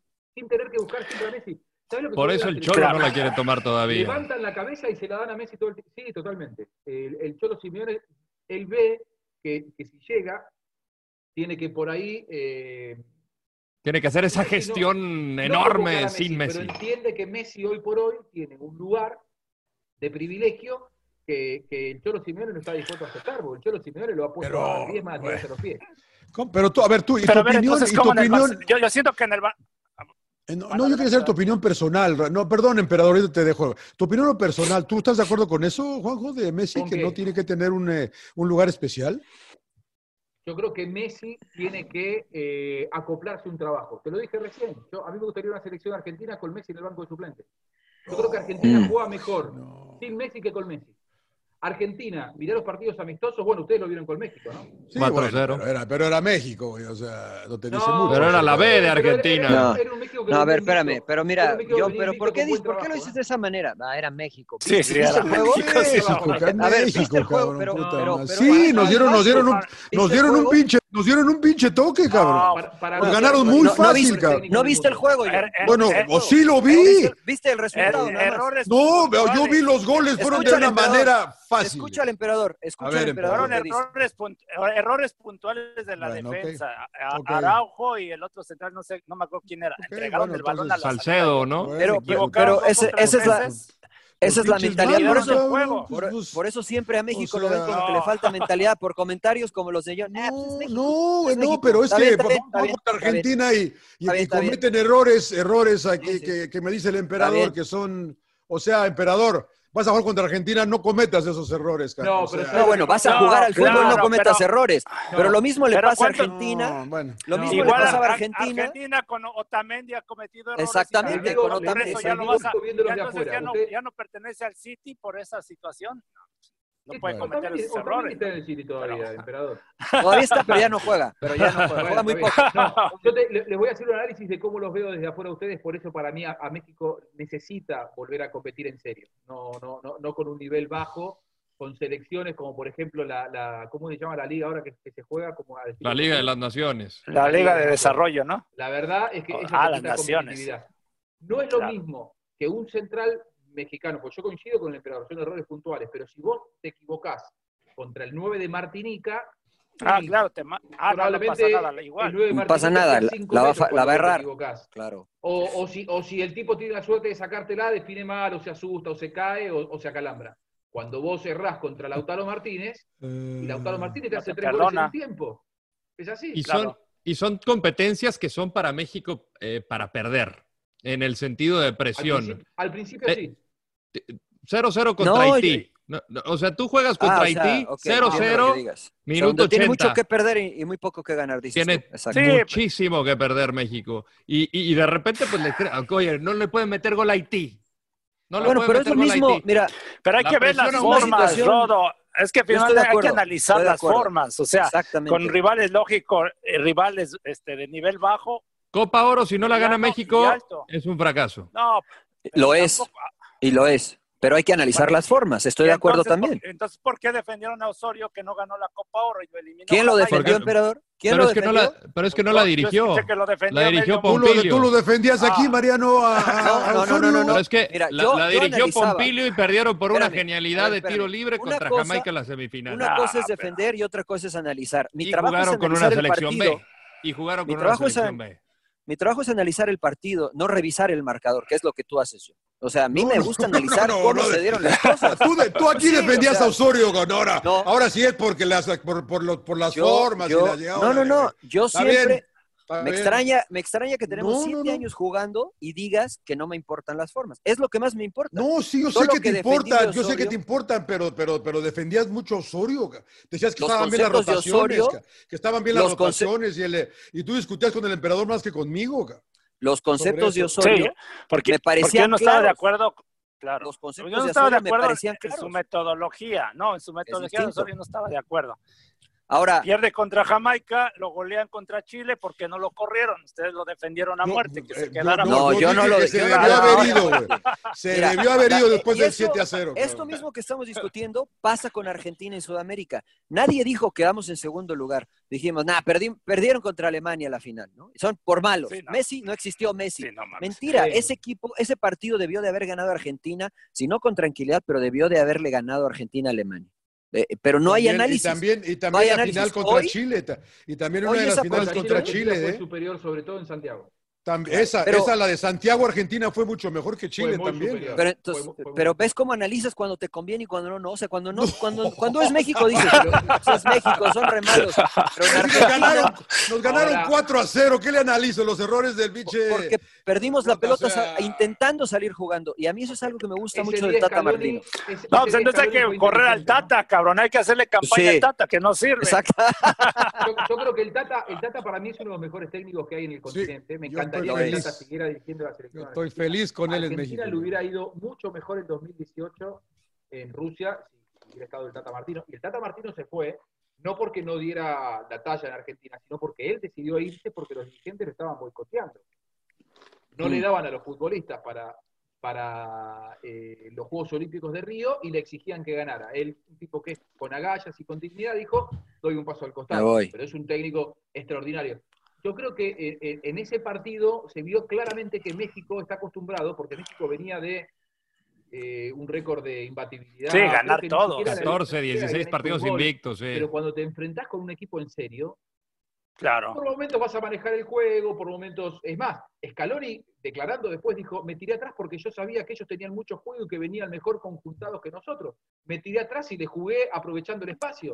Y, y bueno, te puede pasar contra un seleccionado de primer nivel mundial. Que en definitiva, yo creo que México, y esto es como lo vemos un poco desde afuera, que se le exige en el mundial, porque en México a mí me da la sensación de que hay como una especie de, con el tema de la selección, ¿no? Un- un- un- una doble vara a la hora de, de- de exigir. De Se claro. disfruta durante cuatro años, pero cuando llegas al Mundial te das cuenta que estuviste durante cuatro años compitiendo contra seleccionados de segundo nivel o tercer nivel. Así es. Y en el Mundial, si querés llegar a los cuartos, de- no te digo la final o semifinal, si querés llegar a los cuartos de final, en cuartos de final o en octavos, te vas a enfrentar con un seleccionado de tu nivel o superior. Esa es la Claro. realidad. Y entonces, digamos, mientras México no empiece a competir durante cuatro años con seleccionados de su talla, y es difícil. Eh, y creo que en ese 4 a 0 con Argentina se notó, más allá de que Argentina no tuvo a Messi, para mí Argentina, en este, en este proceso de formación, juega mejor sin Messi que con Messi. Porque si vos los ves, estos chicos de la selección argentina, muchos juegan bastante bien, ha, juntado varios jugadores eh, bastante modernos, mixtos, con buena técnica, se anima a ponerlos todos juntos.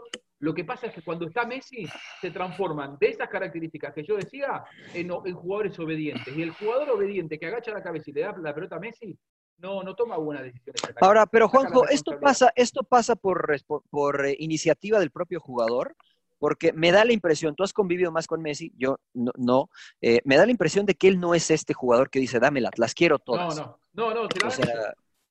ent- e- ese es- porque, por ejemplo, si puedo com- comparar con lo que sucede en Portugal con Cristiano, ahí sí, Cristiano cuando no se la das, te hace caras, porque No, lo, sí. lo he visto. Entonces, eh, me parece que es más el, peso específico de Lionel con los jugadores, ¿no? Si el jugador se libera y juega, hace poco tuvimos al Chaco Jiménez acá en Sin Llorar y los detalles que platicaba de Messi fuera de la cancha, pues, o sea, si no los hace un tipo como Messi, eh, te parecería normal, ¿no?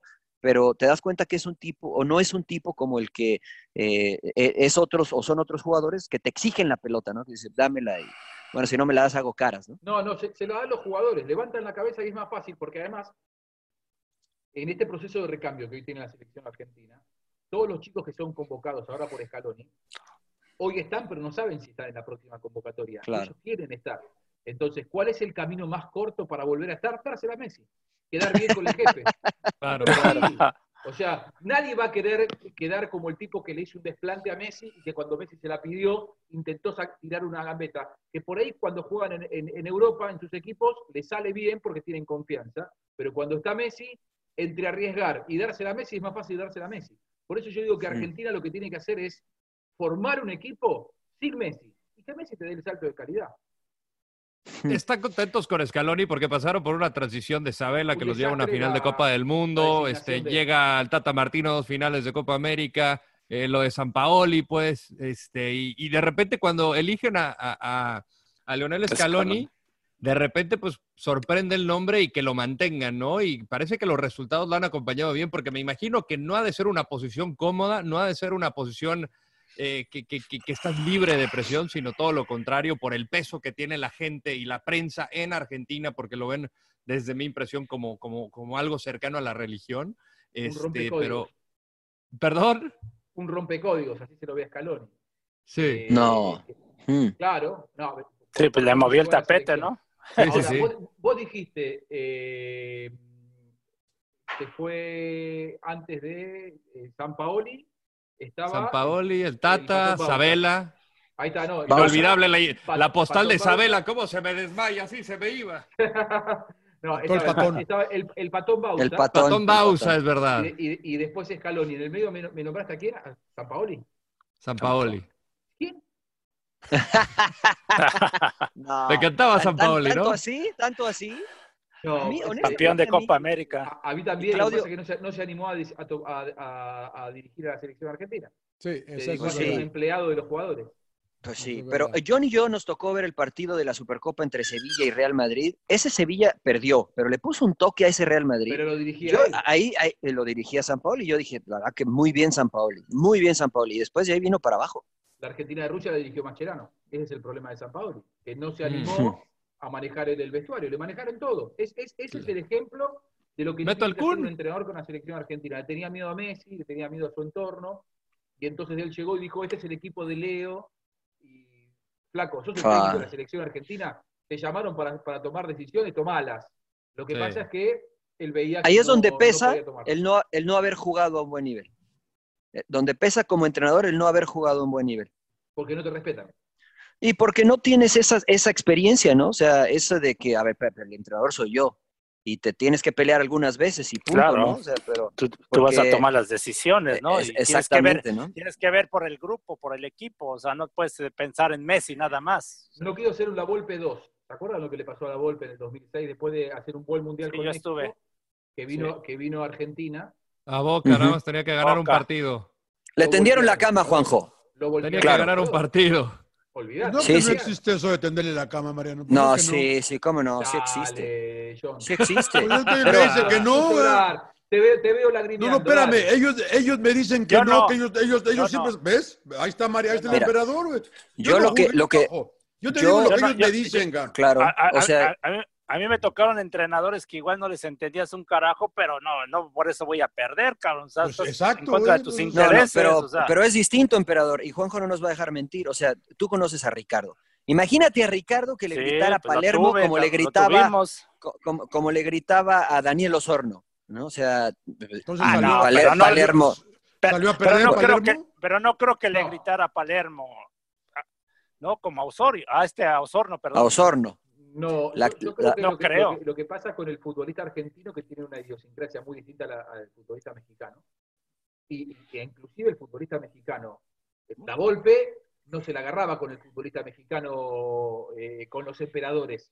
No se la agarraba No. con A mí nunca me gritó. no. Con los jóvenes. Nunca me- eh, Claudio, Claro. Con los eh, jóvenes, ¿dónde, dónde claro. le va bien a la Volpe? Mejor, donde se Él lanza sabía- Con los Atlas, jóvenes, sí. que tenía un equipo de, de chicos de 20 años. Ahora, cuando llega a la selección era otro. En el 2006, eh, él, él llevó a su gente, obviamente que eran todos personas Todos lo conocían. él, todos lo conocían, que le conocían su temperamento, su carácter, pero que él sabía que tenía que manejarse de otra manera. Ahora, cuando Claro. llega a la, a la Argentina un plantel en el 2006, Boca, muchos, le quedaban muchos jugadores que habían ganado un montón de cosas. eh, Claro. eh, eh, en Boca y que, y que eran jugadores que son de los más reconocidos en la historia de Boca. No es fácil entrar en un vestuario así.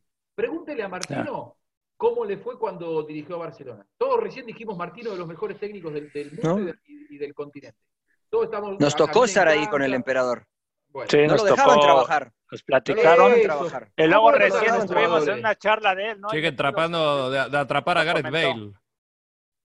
Nah, que se te, veces nada más no es corre ese. atrás, porque a ningún jugador le gusta perder. Yo estoy de acuerdo con Claudio, pero digo, no es lo mismo dirigir un vestuario convencido y que deja la vida Claro. por el proyecto de un entrenador que a un vestuario que dice, Sí, bueno, pero aquí este estamos hablando, Juanjo, cosas.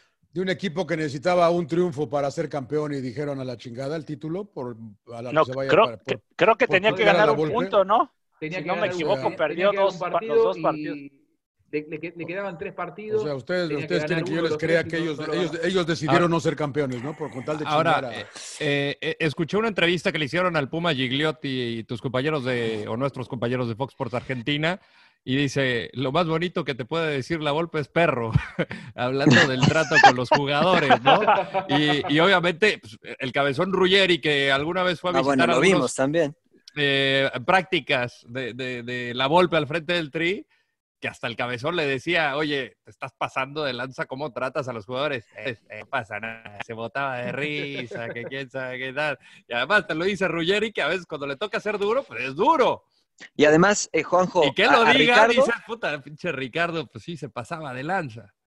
A Ricardo eh, se- en México se le considera como uno, un técnico que marcó época, más allá de los títulos, por, por la filosofía, por mil cosas. Muchos jugadores lo resaltan, pero en Argentina no lo ven así. En Argentina realmente eh, Ricardo Mariano, como pero- técnico pero también no, lo ven No tan todos así. en México, ¿eh? También no todos en México, ¿eh? Bueno, la mayoría, emperador, ¿no? ¿Quién no lo Bueno. ve? O sea, ¿quién te dice, nada, Ricardo no sabe nada? No, o sea, la verdad es que dice Ricardo La tácticamente te lo ven dicen, todos este, muy bien. Sí, Hugo, muchos sí Hugo Sánchez, este es Hugo un- Sánchez.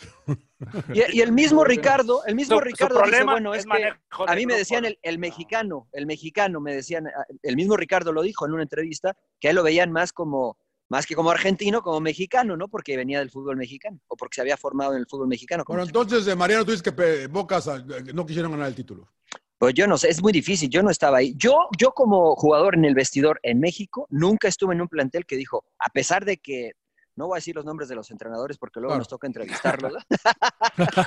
Eh, No saben ni madre, ¿ah? nunca, nunca, nunca dijimos, hay que perder para que lo corra. No, no sé, nunca, nunca, nunca. ¿Y Ni como joven, ¿Y por ni qué crees que Boca y, por qué crees que en Boca sí lo hicieron? Porque la No, cultura es distinta, me No parece. la piel. la idiosincrasia es, es distinta. Sabían que si la Puta, Volpe pero era el título, salía cara. campeón, se quedaba. Y esos jugadores estaban acostumbrados a manejar ellos el vestuario, a manejar ellos el club, a manejar ellos un montón de Mm. cosas que tenían que ver con el régimen de trabajo, con la economía, con un montón de situaciones. Y que veían que si ellos eran campeones, la Volpe iba a quedarse. La Volpe venía a ser técnico mundialista cuando llegó a Boca, llegó, eh, eh, ¿saben el poder que tiene Boca en el fútbol argentino? No cualquiera llega a ser técnico de Boca sin haber dirigido nunca en la Argentina. Y la Volpe Claro. llega por el gran mundial que hace con México, porque en aquel Mm. partido en Leipzig, que Argentina gana con el gol de Maxi Rodríguez, la Volpe le dio una paliza táctica a Peckerman. Eh, México Sí, con sí. muchos menos elementos, con menos jugadores, con menos riqueza individual, Claro. terminó Sí, sí, sí. siendo un mejor equipo que, que, que Peckerman. Y Argentina lo gana por una genialidad de Maxi Rodríguez, pero ese partido lo pudo haber ganado México. Y digo, llegó con, con- con muy buena eh, ascendencia y con mucho respaldo.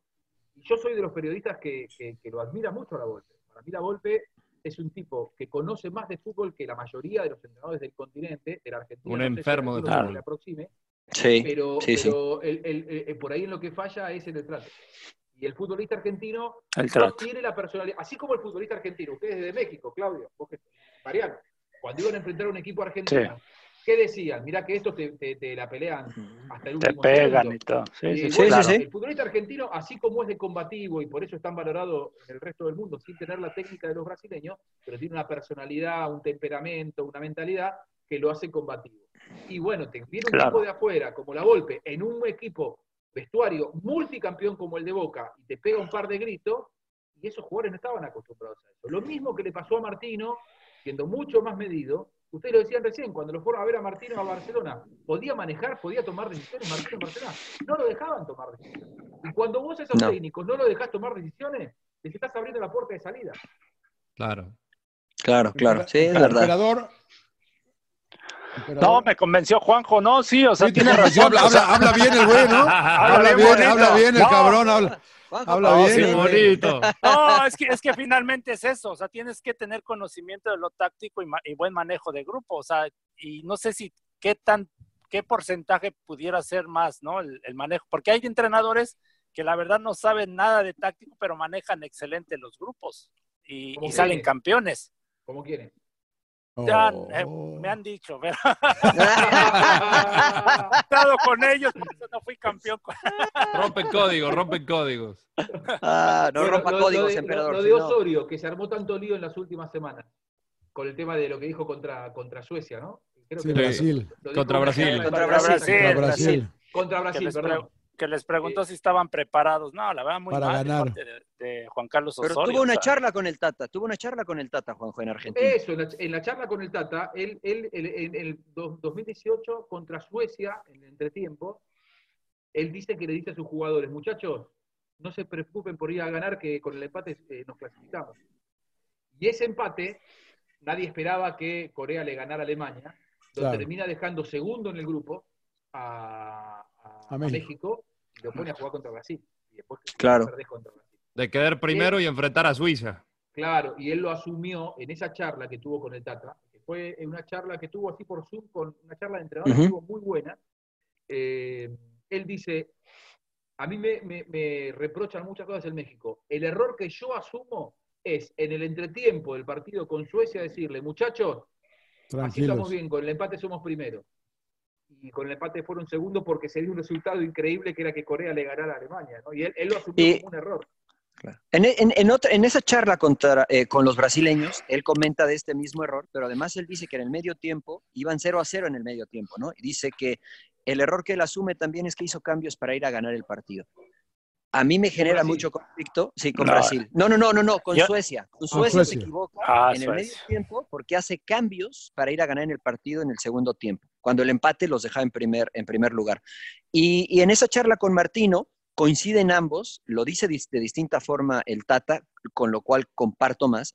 Él cree que es una cuestión cultural que tiene el futbolista y, la sociedad mexicana en general, ¿no? Que siempre eh, ven hacia arriba al rival cuando es Brasil, Argentina, Francia, etcétera. A diferencia del argentino, del uruguayo, del paraguayo incluso, que dicen, bueno, es, es mi oportunidad, lo asumen o lo afrontan de distinta manera, ¿no? Osorio dijo que el, que el futbolista mexicano, que ellos no estaban preparados, ¿no? Eh, a mí me parece que se equivoca No, en eso, pero sí no, coincido yo no, co- con yo no ellos. que- coincido contigo, Mariano. Al contra- el futbolista mexicano tiene, la verdad, huevos y corazón y, y es muy valentón. O sea, yo no coincido con Osorio que diga, ah, no, te quedas ahí este, como con miedo. No, mentira, Mariano. O sea, no, No, yo, yo no lo estoy de vivimos acuerdo con Osorio. selección. No, yo estoy por de eso, acuerdo o con sea- lo que dijo el Tata, no con Osorio. El Tata dijo que No, es lógico, ¿Por ves al rival, contratamos? lo, lo ¿Por ves, qué lo ves al rival.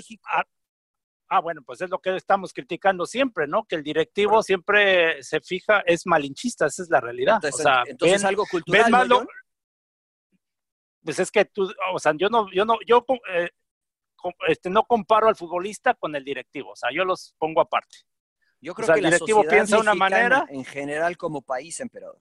O sea, y John lo menciona mucho, fuimos un pueblo de conquista y lo que viene de afuera lo compramos más que lo que producimos dentro. Y eso se traslada al fútbol. Eso fue lo que dijo Tata Martino. Y ahí coincido con lo que dicen todos ustedes y Juanjo, que mientras más nos acerquemos a jugar de manera eh, cotidiana a Brasil, Argentina, Uruguay, Ah, claro. entonces esa situación va a decir, bueno, pues juego con ellos a cada rato, soy igual, les gano, no pasa nada. No, pero coincido que el futbolista tiene, bueno, México es la selección que ha pasado de manera constante, no sé, creo que los últimos 10 mundiales, a la segunda fase y en Desde grupos 94. complicados, en grupos complicados. Pero, por ejemplo, selecciones. Pero Mariano, esta generación del 2018, la mayoría jugaba en Europa, cabrón. O sea, Estoy de acuerdo. Ahora, Pero entonces, algunos no eran ya tienen titulares. otro panorama. Pero algunos no eran tienen otro, titulares. pero- ya es- tienen otro panorama. ¿Ustedes vieron Sí, alguna selección de. México que jugara mejor eh, que La- contra la del no- Alemania? La, de- la del 93. La del Ese 93. partido contra Alemania fue brillante, para pero la del mí la que- 93, toda la 98. competencia fue, fue genial. Y la del La 98 del también. 93 jugaba bien, la del 98 con el La del emperador. 93, ¿Jugar, sí, sí. La, la del 93 yo creo jugaba mejor, bien. Sí, Esa es- y 94. De hecho, con, con Argentina creo que estábamos mucho mejor que Argentina. Ar- Argentina en la nos final. gana la final, nos gana por experiencia. Por la Lo mismo, 2005. comet- cometimos errores y, y Argentina sabían, ¿eh? O sea, jugamos el primer partido de la fase de grupos y créeme, créeme que le dimos un baile 1-1, pero Argentina sabía que teníamos mejor, la verdad, nivel. Y, yo, y, y la verdad, ellos traían esa experiencia de saber jugar partidos de, de final. Y eso fue donde Claro. creo que fue la diferencia. Y creo que eso es a lo que se refiere el Tata, ¿no? Eso es lo que era- pero, en ese, pero en, ese, en ese año era terreno desconocido para México, ¿no? Estar en una final de una Copa América. O sea, Perdón, casi me, totalmente- casi me ahorco, güey. perdón. Casi aplicas el Ricardo Puch. Sí, güey, sí, güey, sí, güey, perdón. Oye, mi querido, mi Yo querido Juanjo, La del, la del 2018, John, eh, el debut contra Alemania. Yo, a mí me tocó estar ese día en Moscú. Eh, Los Nicky. en, en, fue? Sí, fue en Sí, el. Luzhniki ahí en Moscú, sí. Fue brillante. brillante, una cosa eh, extraordinaria cómo jugaba ese equipo, la dinámica que tenía, la determinación, porque justo que hablábamos de lo que le cuesta a México plantarse ante un seleccionado con, con más historia, que venía de ser campeón del mundo. Alemania estrenaba título contra México. México le jugó de igual a igual, se lo termina ganando de una manera soberbia. Yo dije, este equipo se sacó de encima los fantasmas. O sea, esos famosos fantasmas Sí. de Eso- no eso parecía. a equipos grandes. Claro. Vos estás debutando en un mundial. O sea, es como que es el bautismo. Ya está. Te bautizaste contra Claro. el campeón del mundo. Le ganaste 1 a 0. Ya va todo de bajadita. Con Alemania. Era... Y después, bueno, te toca Brasil, ¿no? En, octavo de final, que Brasil en cualquier circunstancia te puede dejar afuera. Pero digo, a, a mí me parece que ese tipo de partidos eh, son los que, eh, creo yo, ¿no? De- viéndolo desde afuera. Cuando vos ves a una selección que anda sobre patines como esa de, de- de- de- del Mundial de Rusia contra Alemania, que son contra los rivales que vos realmente tenés que rendir, eh, después llegaba precedido por un montón de críticas, por la rotación, que no encontraba el equipo, que esto, que lo otro. Ahora, la rotación es hasta el Mundial. Cuando arranque el Mundial, la verdad está dentro de la cancha. Y yo vi una selección, como a mí no me tocó verla, en la era moderna. Te estoy hablando del, do- de- eh, eh, del 2000 para acá, yo no había visto una selección como esa que le ganó a Alemania, campeona del mundo, le ganó muy bien. Y después te termina dejando afuera a Brasil. Digo, para mí ustedes, ustedes los mexicanos, son demasiado duros con nosotros. Demasiado duros con nosotros. Demasiado. ¿Con Osorio? les- No. Les, les- les demostró que no anduvo mal. Y él el error lo asumió, que fue, muchachos, empaten contra Suecia, que somos primeros y evitamos a Brasil igual. Y el empate los dejó Claro. segundos y bueno, jugaron contra Brasil. Y Brasil en cualquier circunstancia te puede dejar afuera. Pero mira, yo ahí es donde le critico, Juanjo, porque volvemos a lo mismo. Está bien, estoy de acuerdo en tu análisis, pero por ejemplo, contra Suecia mostró una falta de, de lectura del partido y aparentemente él es lo que eh, estudia más, ¿no? O sea, pones a un lateral como Salcedo y cuando el rival se te tira atrás, lo que tú pensaste en tu cabeza poniendo un lateral alto para disputar en el juego aéreo, resulta que tu lateral tiene que sacar la pelota jugando y al que pones ahí no es el más virtuoso para Edson. realizar esto.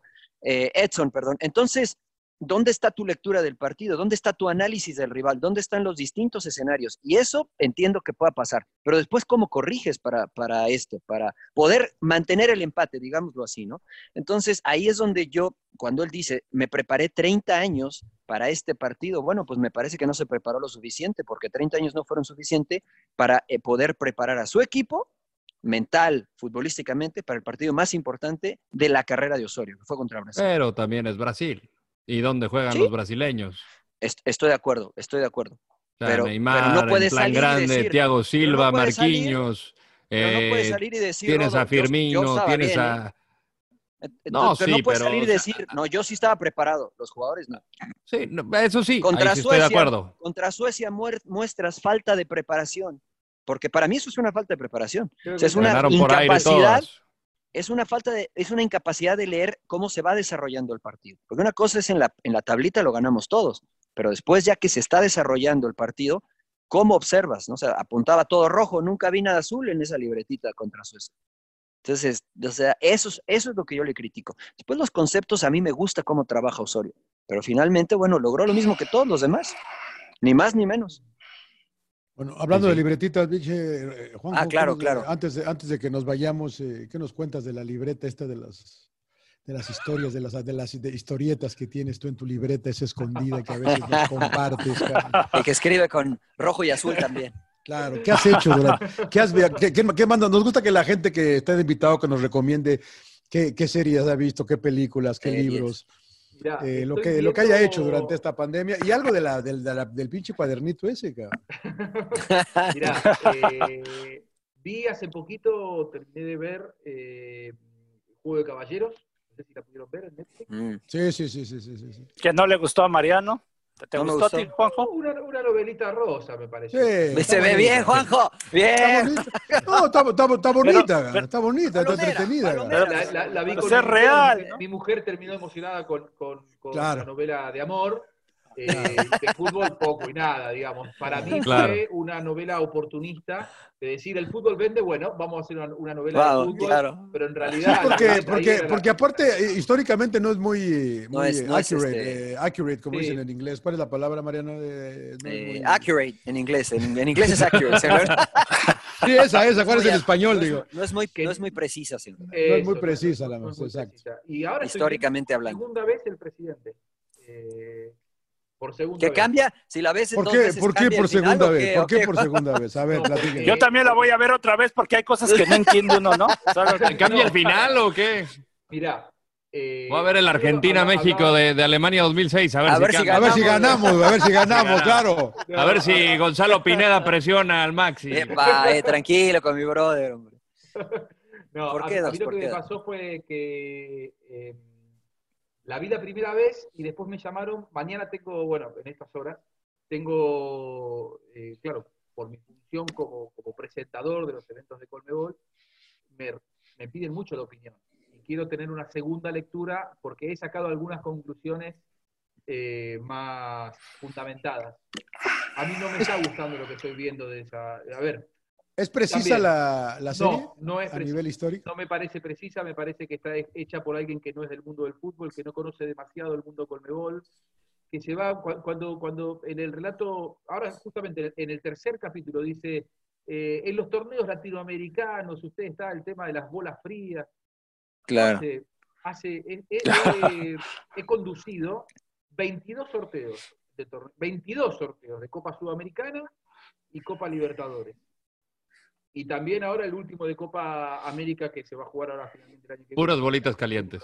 ¿Y cuánto te dieron, Juanjo? ¿O, o cómo, ¿Cuánto dinero te dieron o no? Ah, bueno, salvo que yo sea un boludo, salvo que yo sea un boludo, nunca eh, Claro. esto de. en- Entonces digo, ellos generan eh, con este tipo de novelas muy fabuladas, mucha fábula, mucho invento, mucho de gente que no es del ambiente del fútbol, son muy poco rigurosos. Y me parece que es irresponsable ser tan poco riguroso, porque tienen mucha información en otras cosas que eh, yo le creo porque yo no lo conozco. O sea, yo eh, trabajo Claro. con Colmebol en el sentido de que conduzco sorteos. Ahora, lo que negociaban en ese momento esos dirigentes inescrupulosos, la verdad que yo no lo conocía y me estoy enterando ahora. Y digo, menos mal que están presos, qué bueno que estén presos. Ahora, yo sí te puedo asegurar que la historia de la bola fría y la bola caliente no existe.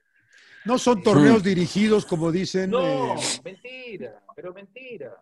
Y entonces, Mm. cuando vienen con estas pavadas y la- a la gente la convencen, porque muchas veces vos podés trabajar bien, hacer buenas gestiones durante años.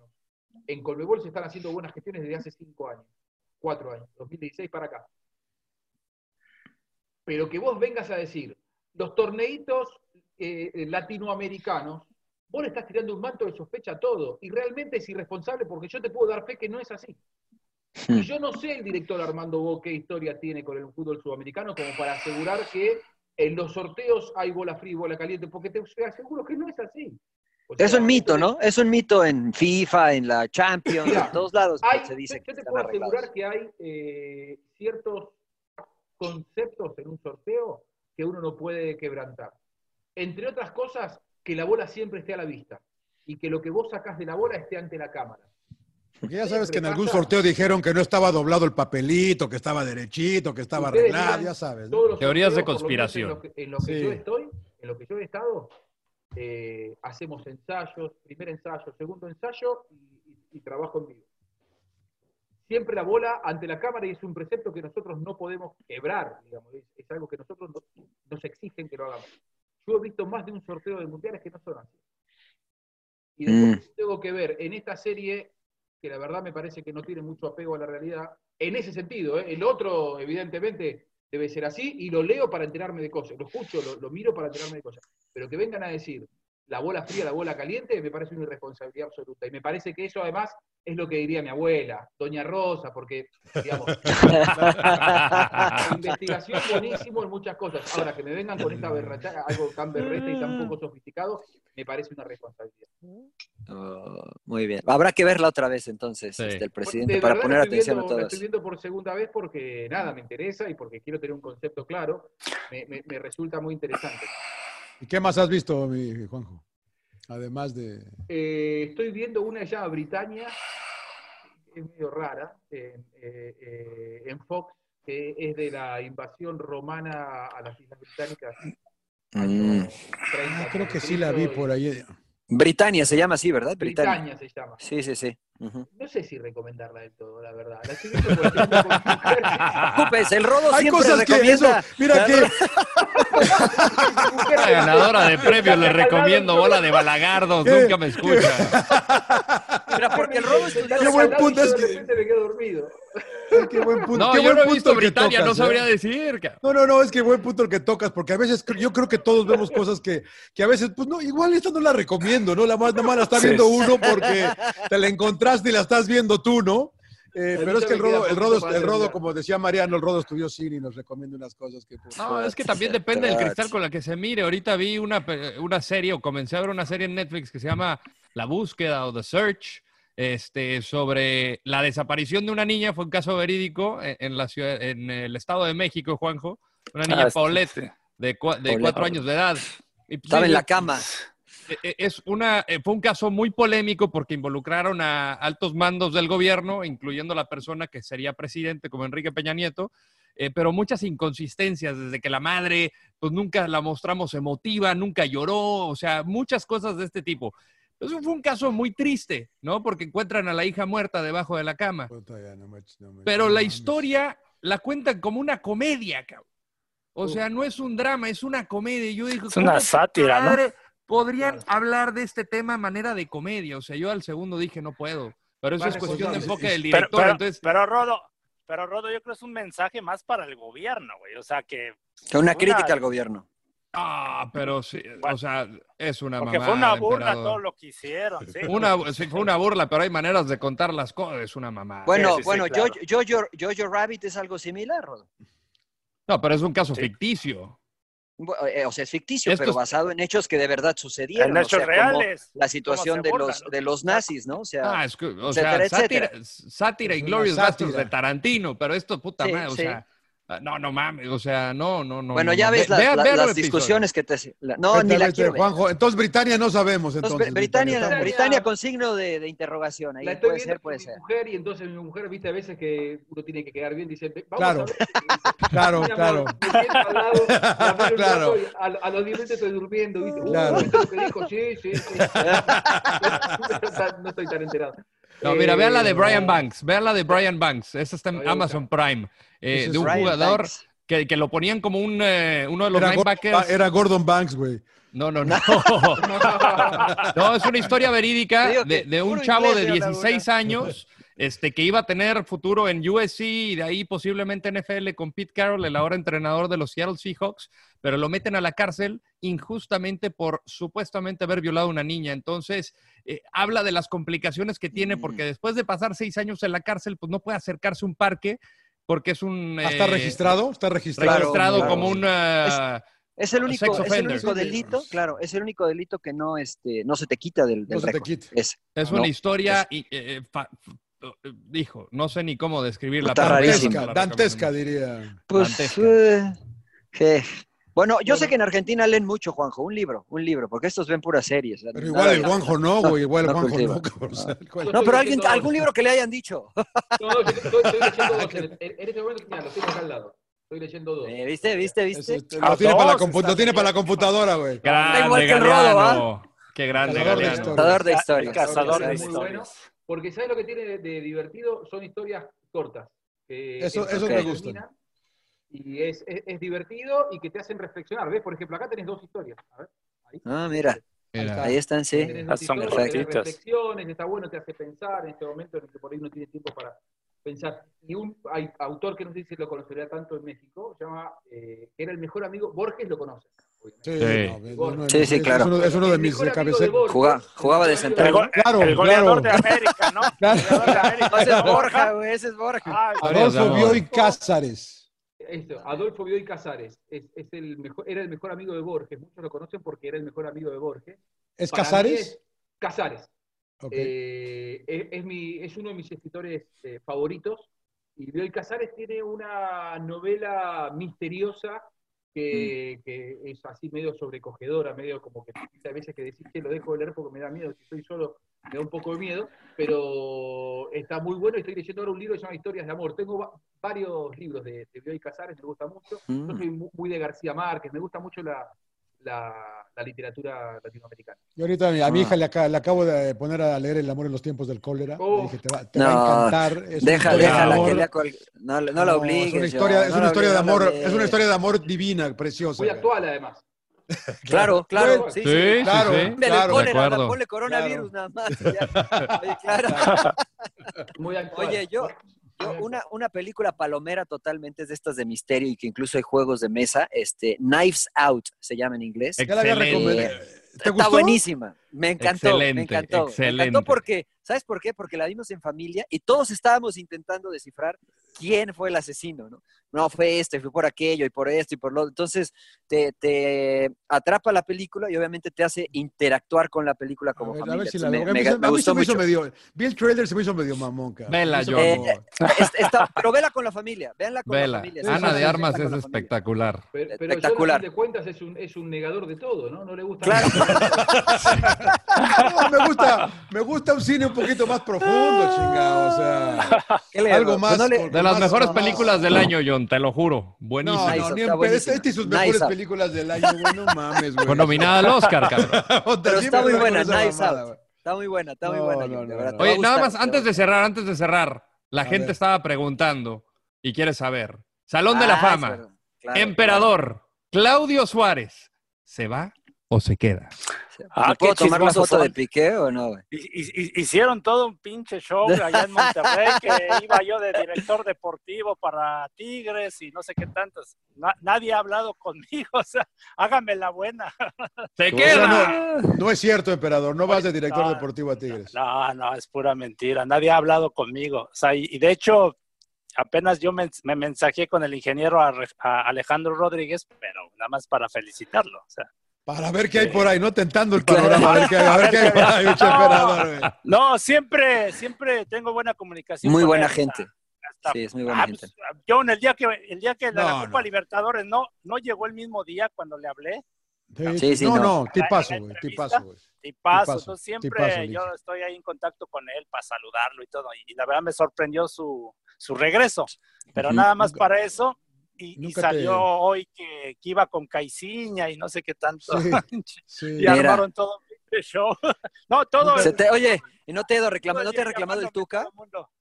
¿No te ha reclamado el Tuca? Pues ya lo ibas a correr al Tuca también. No, porque me- de- es que según salió que él se iba, que por Claro. que Miguel Ángel Garza, como se fue, que también Tuca y, y Medio Mundo, pues de hecho en el cuerpo técnico había- hicieron algunos cambios. Sí, se fue sí, eso Hugo, me Hugo sorprendió. Hernández. Hugo Sí, a mí Hernández. también, o sea, a mí también, o sea, la verdad no sé qué esté pasando en Tigres. Eh, no sé si vayan a reestructurar, pero por lo menos a mí no me han hablado, a lo mejor más tarde o mañana. Nunca te, Bueno, nunca- ahí- nunca ahí te no- come- nunca te comentamos, Juanjo, que es, esa final, esa noche en el Monumental, al emperador estaba lo, horrible. lo- lo puteaban desde ayer. Le decían, el patrón, ¿por qué no te vas a la concha de tu madre? Pero lo confundieron con el patrón, el, de- el de Boca. Bermúdez. Bermúdez. Bermúdez, sí, sí, sí. Pero sí, allá en aquí- Argentina. aquí- sí, no, en la, en la cancha del Monumental estábamos en la previa Sí, sí, de sí, la claro. final contra Tigres y River. Pero-. Pero también fuimos a Monterrey, para explicarle a Juanjo, fuimos a Monterrey a cubrir la fiesta final del, del partido de ida. El partido de Y ida. entonces, pues nuestro productor, Mariano Trujillo, ya es que nunca planea nada, entonces a la mera hora, chingueme, chingueme.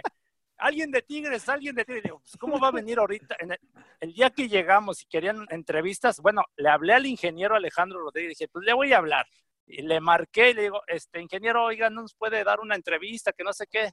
Sí, mijo, ¿cuándo? Mañana. Le digo, no, ahorita, al rato. pues llegó, ¿no? No llegó al restaurante. Llegó, llegó. Sí, ya, sí, sí, llegó, llegó, O sea, llegó también el Diablo, No, el cuando llegó el Núñez, Diablo, sí. ¿no? El Diablo Núñez también, Sí, ¿no? Labio Sí, Núñez, sí, sí. tocayo.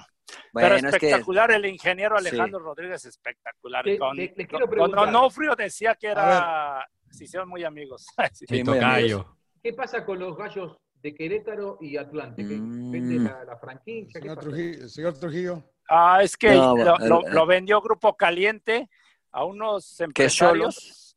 Grupo que Caliente de- son los de. bueno, de- el de Grupo Caliente es de. Cholos. Claro, pero que lo habían comprado hace seis meses. además. Sí. Sí, lo, Sí, compraron, lo compraron y ahorita lo reven- ya lo vendieron.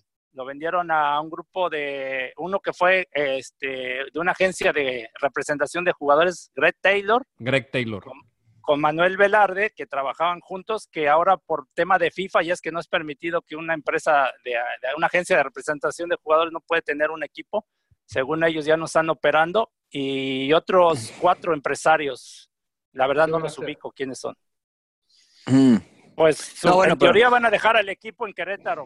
Eso es lo que según ellos dicen, pero se rum- hay Y, y traer al Atlante, que- ¿no, emperador también?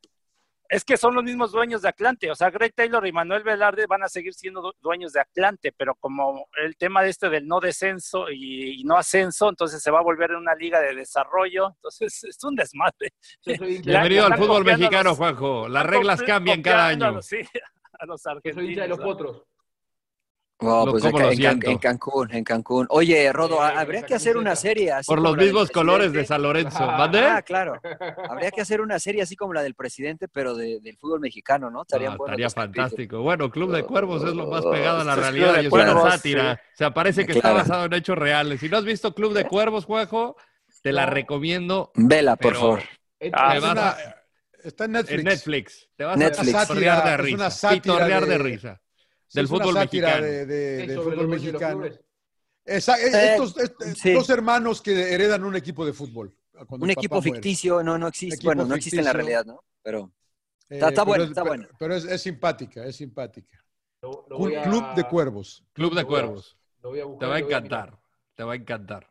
Juanjo, ha sido un verdadero placer. Sé que te estás desvelando y, y te No, agradezco Ya, ya es la madrugada, ya en Tranquilo. Eh, ver Britania. Ahorita se va la fiesta. Ya se voy a dormir, ya voy a dormir, voy a ver No, Britannia con mi mujer, dice. ya lleva tres copas de vino, Juan. Ah, No, te imaginas dos copas de vino y Britannia, güey, cagó. Claro, va a caer, li- va a caer Qué lindo. grande, Juanjo. Qué grande. bien. Ha sido un Gracias, placer, muchísimas Muchas Qué gracias. gusto tenerte, ¿eh? Ha sido un placer, compañero.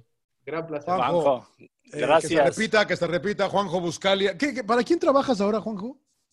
¿Sigue Fox en Argentina? ¿Qué pedo con eso? Mirá, la verdad es que yo soy empleado de torneo. Eh, con el tema de la cuarentena está todo frenado, no estamos trabajando y yo estoy en, en- en- en mi casa a la espera de que me vuelvan a convocar. Ahora el, el fin de semana vuelve el fútbol inglés y yo estaba comentando fútbol inglés.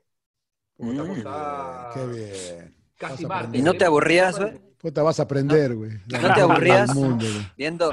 Es, es lo mismo, ver fútbol inglés es lo mismo que ver la carrera en el hipódromo. No, está Nada más que les tiras una pelota qué y pues, espectáculo. corren y corren y corren y sacas al City, sacas a Arsenal, sacas. Después de ahí todos corren y corren y corren, ¿no? No, lo- no No, la ya- no la tocan. Ya va a llegar el, el Salvador Marcelo Bielsa a la Premier League y Claro, Ojalá, claro, ojalá, ojalá. les voy a empe- ojalá. les voy a Ojalá. enseñar un poco a esos cabrones.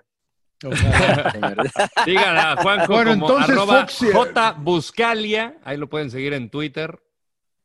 Arroba- eh, oye, entonces, eh, en Fox Instagram. sigue. Y en. Instagram también. Y J Buscalia. todos. Eh, Placer, Juanjo. No sé qué va a pasar con Fox, eh, Johncito. La verdad es que estamos esperando, o sea, creería que sí, pero bueno, con los nuevos dueños, lógicamente. y- Claro. Y, habrá que ver los nuevos dueños que quieren hacer.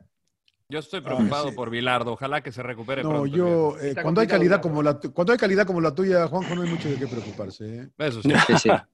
No, yo estoy muy Es, es difícil trabajar con Juanjo porque es como Messi en la cancha. Es difícil como Messi en la cancha.